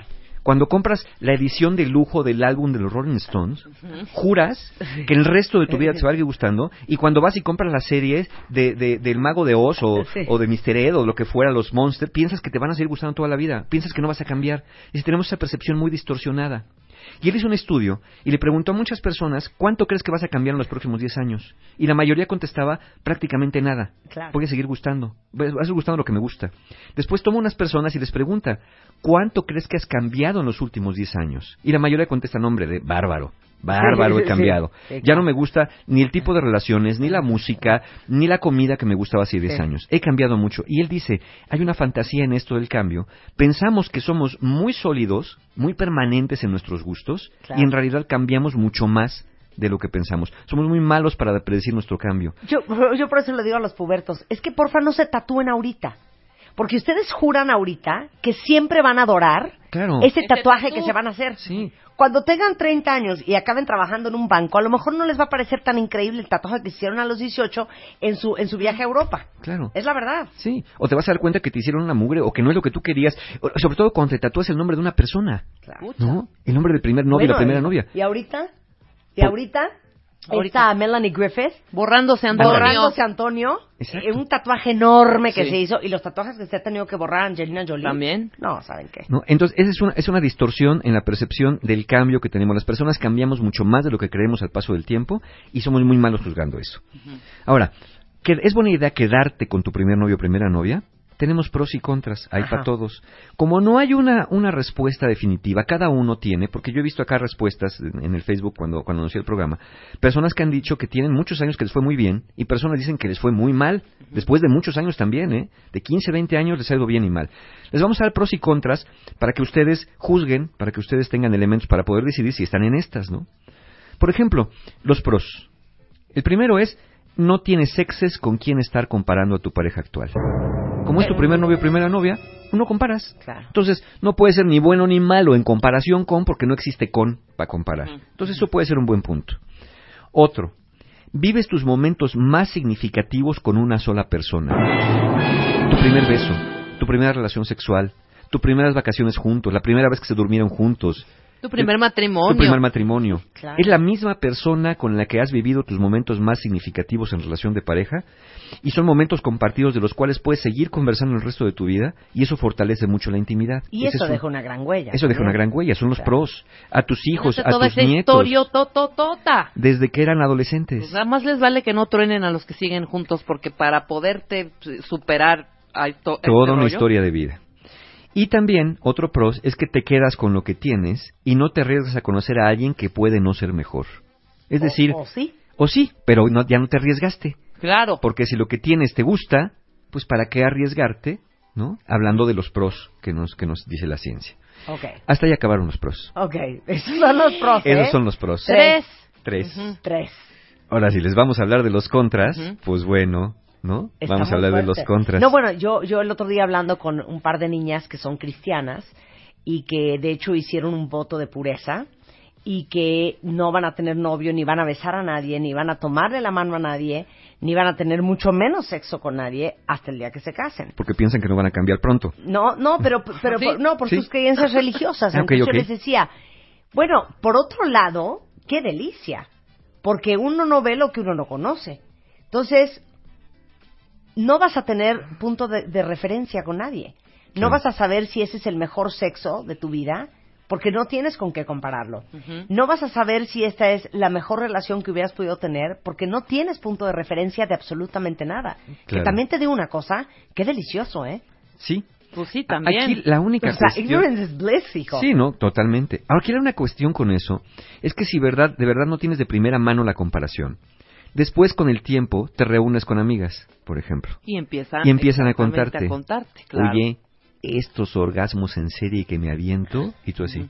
como en serie, uno tras otro, cuatro, cinco, yo también, y tú así, yo uno al año. O sea, ¿cómo? claro. ¿Se puede eso? No, pues sí, pero tú no. Entonces, ya por, por este conocimiento, sea cierto o no, empiezas a generar como, El gusanito, El que gusanito. todos tenemos. ¿no? Y dado que no somos monógamos, ¿eh?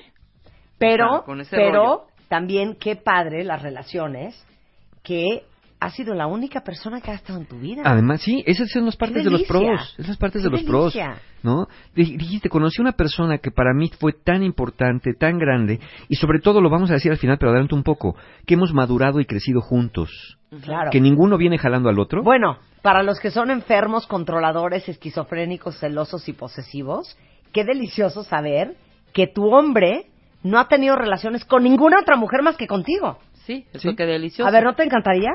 Es que no sé, a mí me faltaría A también ver. esa parte. Y la neta, Mario, Sí. ¿no te fascinaría encontrar una mujer que no conoce varón más que a ti?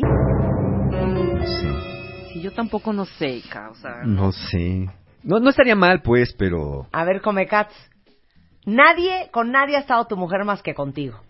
¿Gusta o no gusta la idea? Ay, No, que no. Ahora tampoco. resulta. A ver, cuéntame. Ahora somos ¿quién muy no? abiertos, ¿Quién ¿no? de ustedes estaría feliz Open mind. que su hombre no hubiera tenido sexo con ninguna otra persona más que con usted? No, hija, porque también ahí entra un choro de fantasía y un rollo también que hace que las relaciones también caminen, hija. Bueno, Y yo también- pongo eso sobre la mesa. Pongo eso Pero espérame, los dos nuevecitos o uno y, o sea, tú Uno sí, tampoco. uno no. Uno no, sí, los dos no. nuevos, Ah, ¿no? Sí, pues, no, ah, los dos no saben ni qué rollo con sus. Bueno, ahí ahí puede No, ser. bueno, que tú sepas cañón, Como- pero él no. Como tipo la Laguna Azul, ¿no? que ahí siento que Estaban ahí sería en muy el tedioso paraíso, y muy aburrido, la pureza, ¿eh? los dos. Sí. Ajá, muy tedioso, muy aburrido, no hay pasado, nosotros las morbosas, nosotros las enfermas, ¿sabes?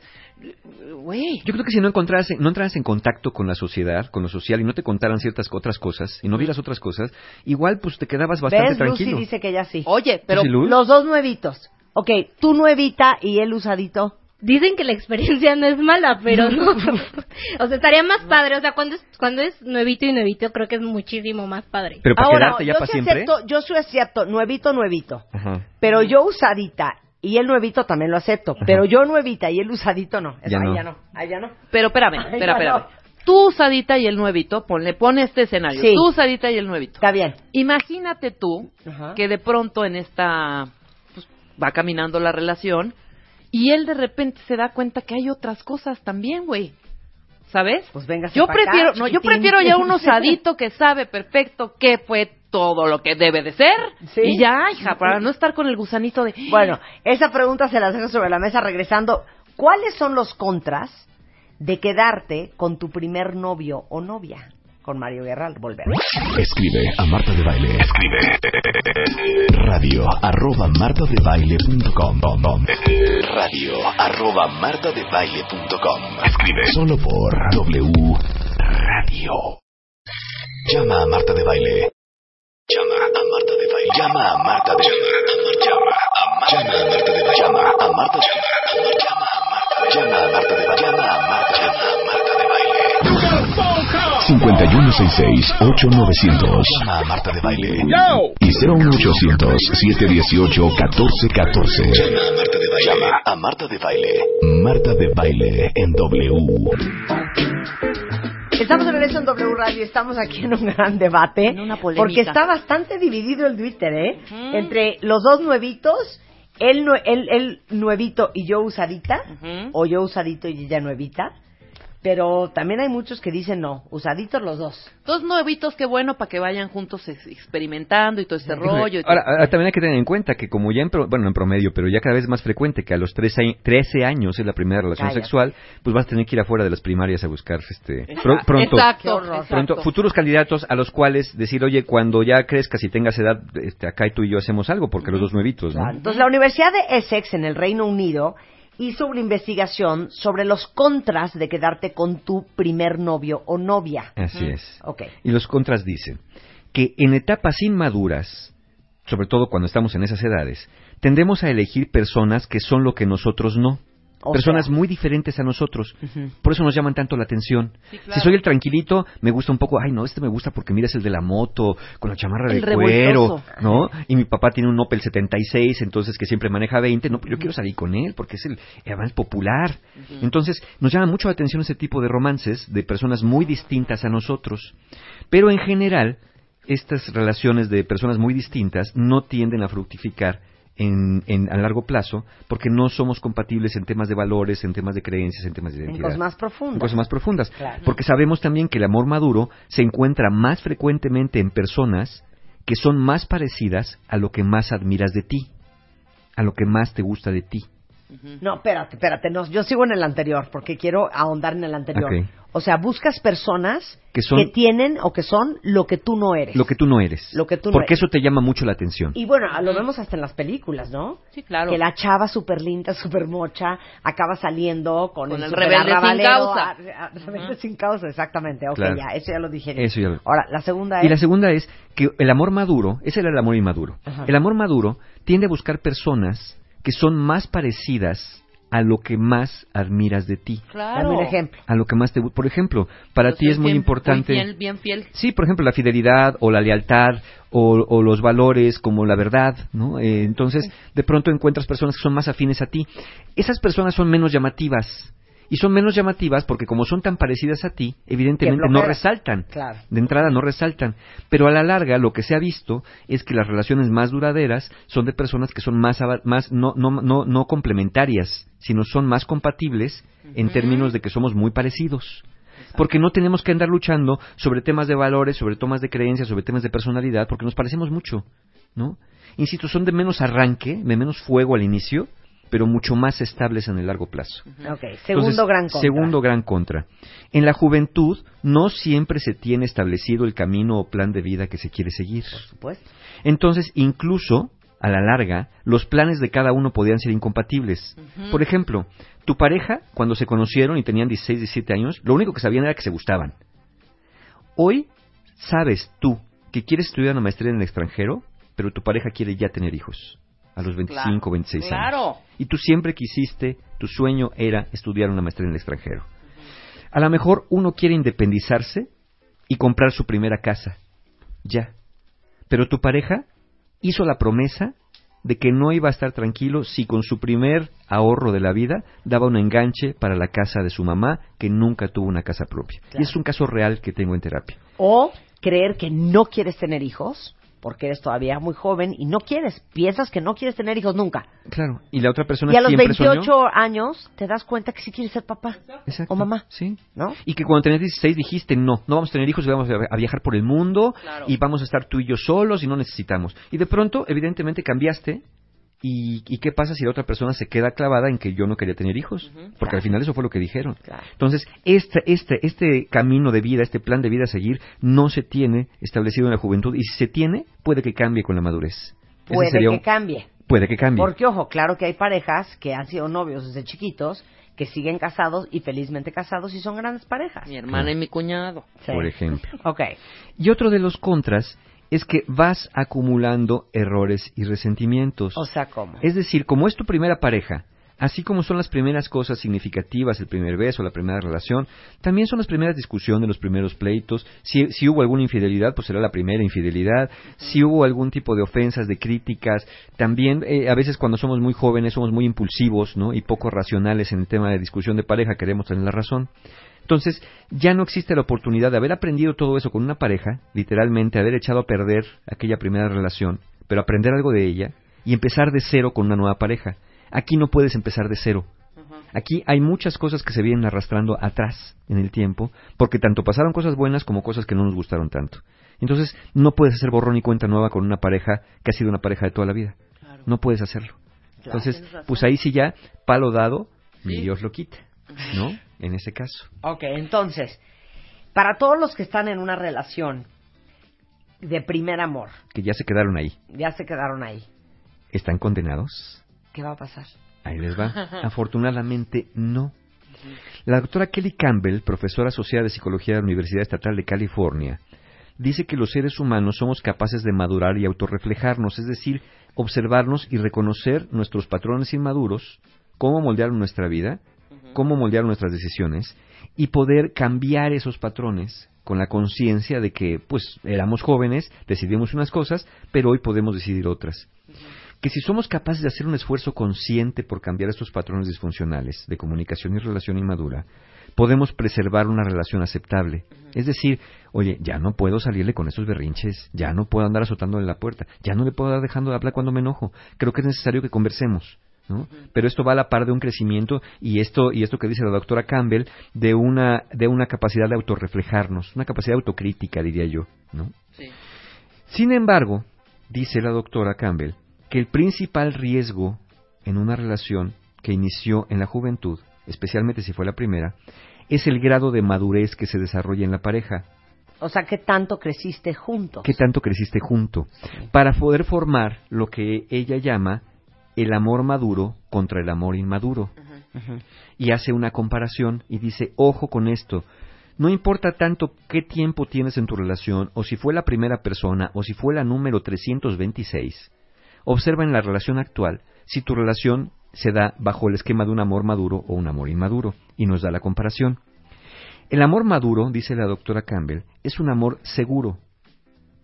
No se necesita para sentirse completo. Se quiere ese amor porque se gusta lo que se siente, pero no es que lo necesite para vivir. No es que necesite este parche. No es una pareja que busques para, enrique- para, para, para satisfacer, para tapar hoyos de la vida o para sanar heridas de la infancia. Es una pareja que encuentras para enriquecer una vida buena que ya tienes de por sí. Tu vida es buena y tu pareja la va a hacer todavía mejor. No es una, una vida horrible que te va a hacer salir de la casa de tus papás porque ya no los aguantas, ¿no? Y agarras lo primero que pasa. En este amor maduro se celebran logros y el desarrollo de la pareja. Y hay un término que me gusta mucho que lo, que lo acuña la doctora Carol Roosevelt, que ya murió, de la Universidad Bridge de Ámsterdam. Ella en las parejas da el término de el efecto Miguel Ángel. Y dice que igual que Miguel Ángel moldeó el, el mármol para hacer piezas muy hermosas, artísticamente hablando, dice que en las relaciones de amor maduro, en las relaciones sanas, cada miembro de la pareja ayuda a que su contraparte alcance su yo ideal. Por ejemplo, si un miembro de la pareja quiere realizar estudios en el extranjero, el otro no solamente lo va a motivar, sino que va a procurar ayudarle a alcanzar ese sueño, ayudándole para la beca, buscando la manera de, de- de hacer ciertos ajustes a los planes para que pueda alcanzar su sueño. Porque mutuamente y de recíprocamente quiere que cada uno alcance su potencial máximo. Ese es el amor maduro. Ese es el amor maduro, y es específicamente lo que la doctora Karen Roosevelt llama el efecto Miguel Ángel. Pero el Ambos es que tengan ambos en amor maduro. Ambos, es, El es lo importante. Ángel. Claro. Por eso tienes que observar esto en tu relación de pareja. No importa si fue tu primer novio o tu primera novia, o ha sido eh, después de varios intentos. Lo importante es que estés en este amor maduro. No necesitas a tu pareja para sentirte completo. Buscas a una pareja como forma de enriquecer una vida buena que ya tienes, no para lamer las heridas de nadie, ni para salir del hogar de tus padres. Celebran juntos logros, celebran juntos desarrollo y se ayudan uno al otro a alcanzar su sueño Claro, máximo. porque cuántas historias no sabemos de, mira, yo que lo ayudé, lo apoyé en su carrera, se fue a estudiar una maestría y ahí en la Universidad de Sex, por una chancluda me dejó, ¿no? Tuvo O sea, mucho sex en ese sex. Exacto. O a veces ya hicimos el programa, debe estar por ahí, el de cuando tu pareja te corta las alas. Ajá, ¿no? Cuando no te dejan porque te chantajean, cómo que me vas a dejar, y entonces qué pasó con los niños que íbamos a tener y el plan que teníamos de vivir aquí, esa es otra historia. Ahora, por contraposición, está el amor inmaduro. Y este es el tipo de amor que generalmente se puede llegar a ver en relaciones muy jóvenes, muy juveniles, que duran algún tiempo, o en relaciones ya más adelante cuando no hemos desarrollado la madurez necesaria. El amor inmaduro, dice, es inseguro, celoso y desconfiado. La persona con amor inmaduro teme perder a su pareja Claro. todo el tiempo y lo que tiende a utilizar para mantener es el chantaje y la manipulación para conservar. Claro, por eso no hay forma que esa mujer te deje ir a hacer una maestría a Australia. Por eso no hay forma- Si tengas 45, 50 años, ¿eh? de que sea el efecto Miguel Ángel. Aquí, por ejemplo, pensando en el efecto Miguel Ángel como este, este, este moldear el mármol para hacer algo hermoso, dice, ¿sabes qué? Si no es ni para Dios, no es para el diablo. Voy a dinamitar el mármol, Sí. aunque se haga pedazos, ¿qué me importa? Pero yo no me quedo sin nada. Exacto. Prefiero quedarme con los pedazos de algo Sí. a que una estatua alguien me la baile por allá, ¿no? Y que todo el mundo venga y como pila de agua bendita meta la mano. Prefiero, prefiero despedazar la vida antes de perderte. Sí, es como el clásico dicho. Si no va a ser feliz conmigo, que no sea feliz con que no nadie. sea feliz con nadie. Ese es el amor inmaduro. Sí. Y es el que debes huirle. El amor inmaduro restringe la libertad y el desarrollo de la pareja. No va a dejar desarrollar lo que tú quieres porque es un amor muy egoísta. El amor inmaduro. Piensas más en ti mismo. Piensas más en lo que tú necesitas o en lo que temes perder que en el beneficio que daría en una buena relación al sistema el generar este, este ambiente del efecto Miguel Ángel. No es que haya que pensar en el otro antes, en realidad. Lo que se trata es de pensar más en la relación. El amor maduro, por supuesto que considera también a mí, yo como persona, que soy importante. Pero pienso que es más importante la relación. No eres más importante tú que yo, ni yo que tú. La relación es más importante que nosotros dos. Es decir, el sistema es más importante que la suma de sus partes. Y entonces cuando pensamos que la relación es lo más importante, cuidamos mucho la relación. Procuramos que sea una relación buena, una relación donde no solamente nos queramos, sino nos ayudemos, nos acompañemos, seamos cómplices y seamos como socios. Claro. ¿no? Más allá de que firmamos un papel con este, bienes mancomunados o bienes separados o acuerdos Crear una alianza, hombre. Exacto, una alianza, una alianza muy amorosa. Bueno, entonces, ¿qué se va a hacer? ¿Qué hacemos? Bueno, ¿Qué hacemos? hay dos opciones. ¿Qué hacemos, Mario? ¿Qué hacemos? Hay dos opciones. Una que ya estés en una relación de pareja con tu primera, eh, con tu primer novio o novia de largo plazo, y otra que estés empezando una relación de pareja y que pienses que te vas a quedar. Si ya estás en una relación de pareja de largo plazo y comprometida con tu primer novio o primera novia, bueno, observa cómo te sientes en esa relación. Si en tu relación sientes seguridad, confianza, te sientes en paz interiormente, y existe la posibilidad de crecimiento personal y profesional de acuerdo a tus intereses y gustos, estás en la relación adecuada. Si sientes todo lo contrario, si sientes inseguridad, desconfianza, miedo, no puedes crecer, añoras un chorro de cosas, se te quedaron muchas cosas en el camino, y si las quisiera desarrollar seguramente tu pareja no cooperaría tanto contigo, entonces quizá deberías preguntarte qué haces ahí, independientemente del tiempo, de las creencias personales o familiares que tengas alrededor de lo que es estar con una persona toda la vida. Porque eh, si no aprovechas, el, el tiempo pasa y es implacable. Y si no desarrollas tu máximo potencial, eh, otra pareja no lo va a hacer por ti. Claro. ¿no? Nadie va a hacer por ti lo que tú no hagas por ti. Lo ideal sería que estuvieras con una pareja así, pero si no lo estás, pregúntate qué haces ahí.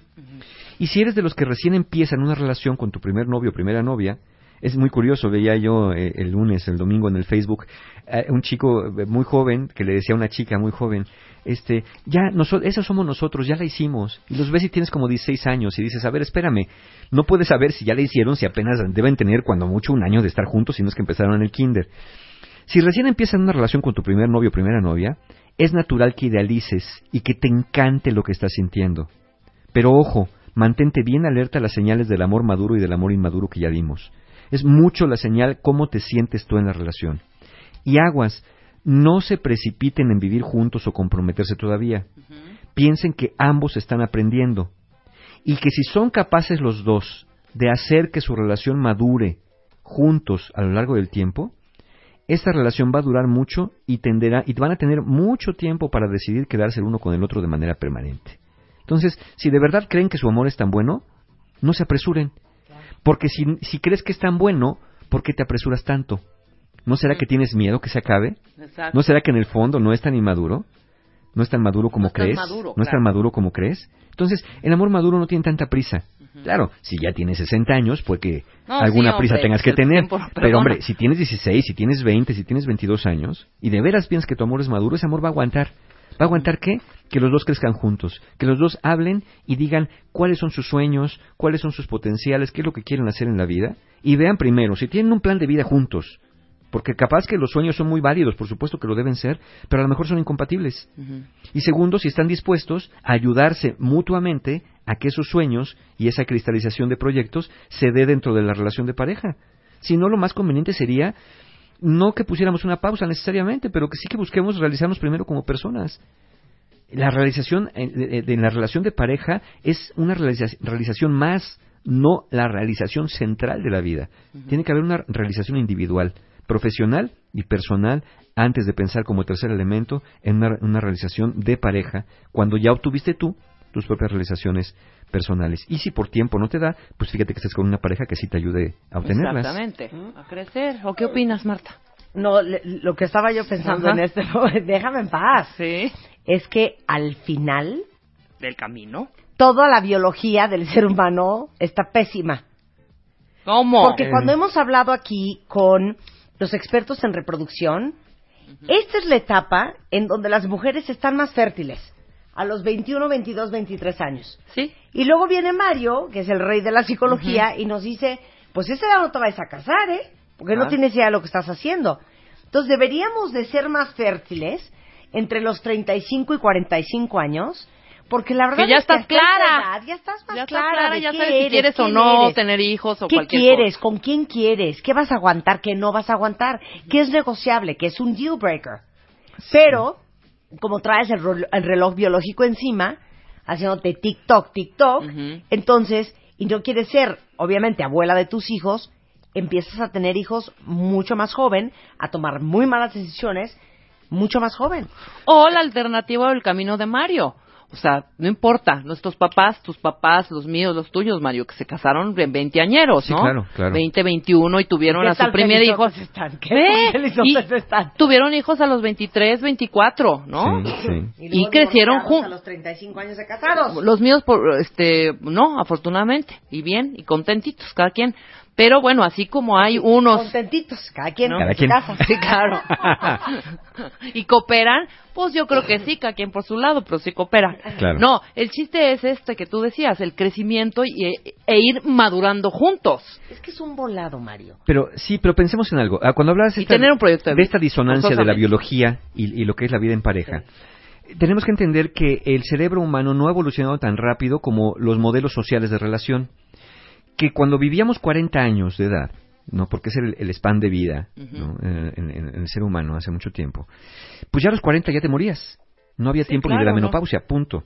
Hoy tenemos otros 40 años más de vida redundante, es decir, donde ya, eh, ¿qué haces con esos otros 40 años el resto de la vida? Claro. Donde el cerebro y toda la parte biológica venía diseñada para la reproducción, no para la vida en pareja. Porque la vida en pareja no era tan importante como la reproducción, porque no daba tiempo de hacer mucha vida en pareja cuando vivías nada más 40 años de edad. ¿no? No habían bodas de plata ni bodas de diamante, ni, Claro. ni bodas había para el caso. Entonces, tenemos que entender que sí, esta disonancia entre reproducción, biología y entre vida en pareja tiene que ver con que, ok, la biología viene así, pero las relaciones de pareja no se, no se construyen desde lo biológico, se construyen desde lo social, desde lo que hagamos nosotros con ellas. Sí, las etapas reproductivas son realmente en etapas jóvenes, las mejores etapas reproductivas. Mientras más joven, mejor. Claro. pero no las etapas de maduración para poder cri- criar una, una buena familia, para poder convivir con una buena pareja, porque eso requiere hoy de la relación personal, porque tenemos un span de vida de 70, de 80 años todavía para adelante. Bueno, pueden leer todo este texto en martadebaile.com y aprovechando que estamos hablando del amor, Mario se aventó un textazo en MOA del mes de agosto increíble que justamente habla de el duelo del enamoramiento Exacto. y yo creo que todos ustedes lo deberían de leer. De alguna manera sí, de alguna manera este duelo por el amor perdido, por ya no sentir mariposas en el estómago, por ya no tener tanta ilusión con la pareja, tantas emociones, de pronto lo confundimos con que el amor se está perdiendo. Y lo que no entendemos tampoco, porque no se nos ha enseñado, es que el amor va evolucionando y pasa de ser muy- un amor muy obsesivo, muy idealizado y muy intenso, a un amor más maduro, pero menos de montaña rusa. Claro. ¿No? Entonces, ¿cuántos de ustedes no le han hecho así carita de, de, de, de- de pollito a su pareja diciéndole, es que siento que ya no estás enamorado de mí? Lo que ustedes están sintiendo ahí es un duelo del enamoramiento. Exacto. No es que ya no te ame esa persona, es que el enamoramiento y los ojos con que te veía y la carita que hacía y la desesperación con la que te besaba cuando empezaron de novios ya no es igual cuatro años después. Entonces, a gente yo diría más sensible le duele mucho esa, esa etapa donde sientes que ya dejaron de estar enamorados de ti. Sí, y, y- pero no, no es que hayan dejado de estar enamorados, es que el amor va cambiando y, y- y realmente si supiéramos que ese amor que aparentemente es más lento, es mucho más estable, todos buscaríamos ese tipo de amor Claro. y menos el amor de montaña rusa, menos el amor de mariposas, menos el amor de suspiros, de tomar en un popote los dos. De hecho, cuando se acaba el enamoramiento es donde empieza lo bueno. Claro. Porque es cuando realmente empieza la relación de pareja. Exacto. Cuando acaba el enamoramiento, empieza la relación de pareja. Entonces, si están así sintiendo que ya no sienten lo mismo por su marido, por su esposo, eh, por su mujer, o viceversa, que sienten que su pareja ya no siente lo mismo por ustedes, por favor lean el artículo del duelo del enamoramiento de Mario Guerra en la revista MOA del mes de agosto, que la encuentran en todas partes y la pueden bajar aparte en moa.com, en revistamoa.com, este, directo a su iPad. Y o a échase la sus completa porque está buenísimo ese número. Está buenísimo. Increíble. Sí. Muchas gracias, Mario. ¿Hay Encantado de la vida. pronto? Sí, Curso, claro, claro, alegrías, talleres alegrías. abiertos. Gracias a los que estuvieron el sábado en el taller para solteros Conciencia para Amar. Muchas, muchas gracias por haber estado allá. Estuvimos, estuvimos muy contentos, aprendimos mucho juntos de estas relaciones. También aprendo mucho de lo que me comparten en los talleres. Y el sábado 30 de agosto tenemos el taller Sanando Heridas de la Infancia, un taller para trabajar justamente con estas primeras marcas que nos van dejando infancias, pues también un poco de expectativas fantasiosas. Vamos a redefinir la relación con los padres, el concepto de lo que son los padres, el concepto de lo que es el un hijo también. Habrá muchos aprendizajes en ese taller. 30 de agosto, 16 y 17 de agosto en Monterrey, El viaje del héroe, un taller de transformación personal, uno de mis talleres favoritos. Y el sábado 6 de septiembre, hoy estamos abriendo el taller Fortaleciendo tu autoestima. Es un taller que ya este, va de salida porque está abriendo paso a nuevos talleres. Me lo pidieron mucho, por eso lo voy a dar una vez más, así como lo, como lo han visto, el taller Fortaleciendo tu autoestima. Y este taller lo vamos a dejar descansar. Así que es la última vez que lo vamos a dar en el año. Sábado 6 de septiembre. Toda la información la encuentran en la página www.encuentrohumano.com www.encuentrohumano.com Formas de inscribirse, meses sin intereses, precios especiales. Te queremos, Mario, te queremos. Encantado de la Gracias. Cuenta bien, estamos de regreso mañana en punto a las 10 de la mañana, mañana miércoles. Pásenla bien. Adiós. Adiós. Fernanda Tapia y todo su equipo de www solo en W Radio.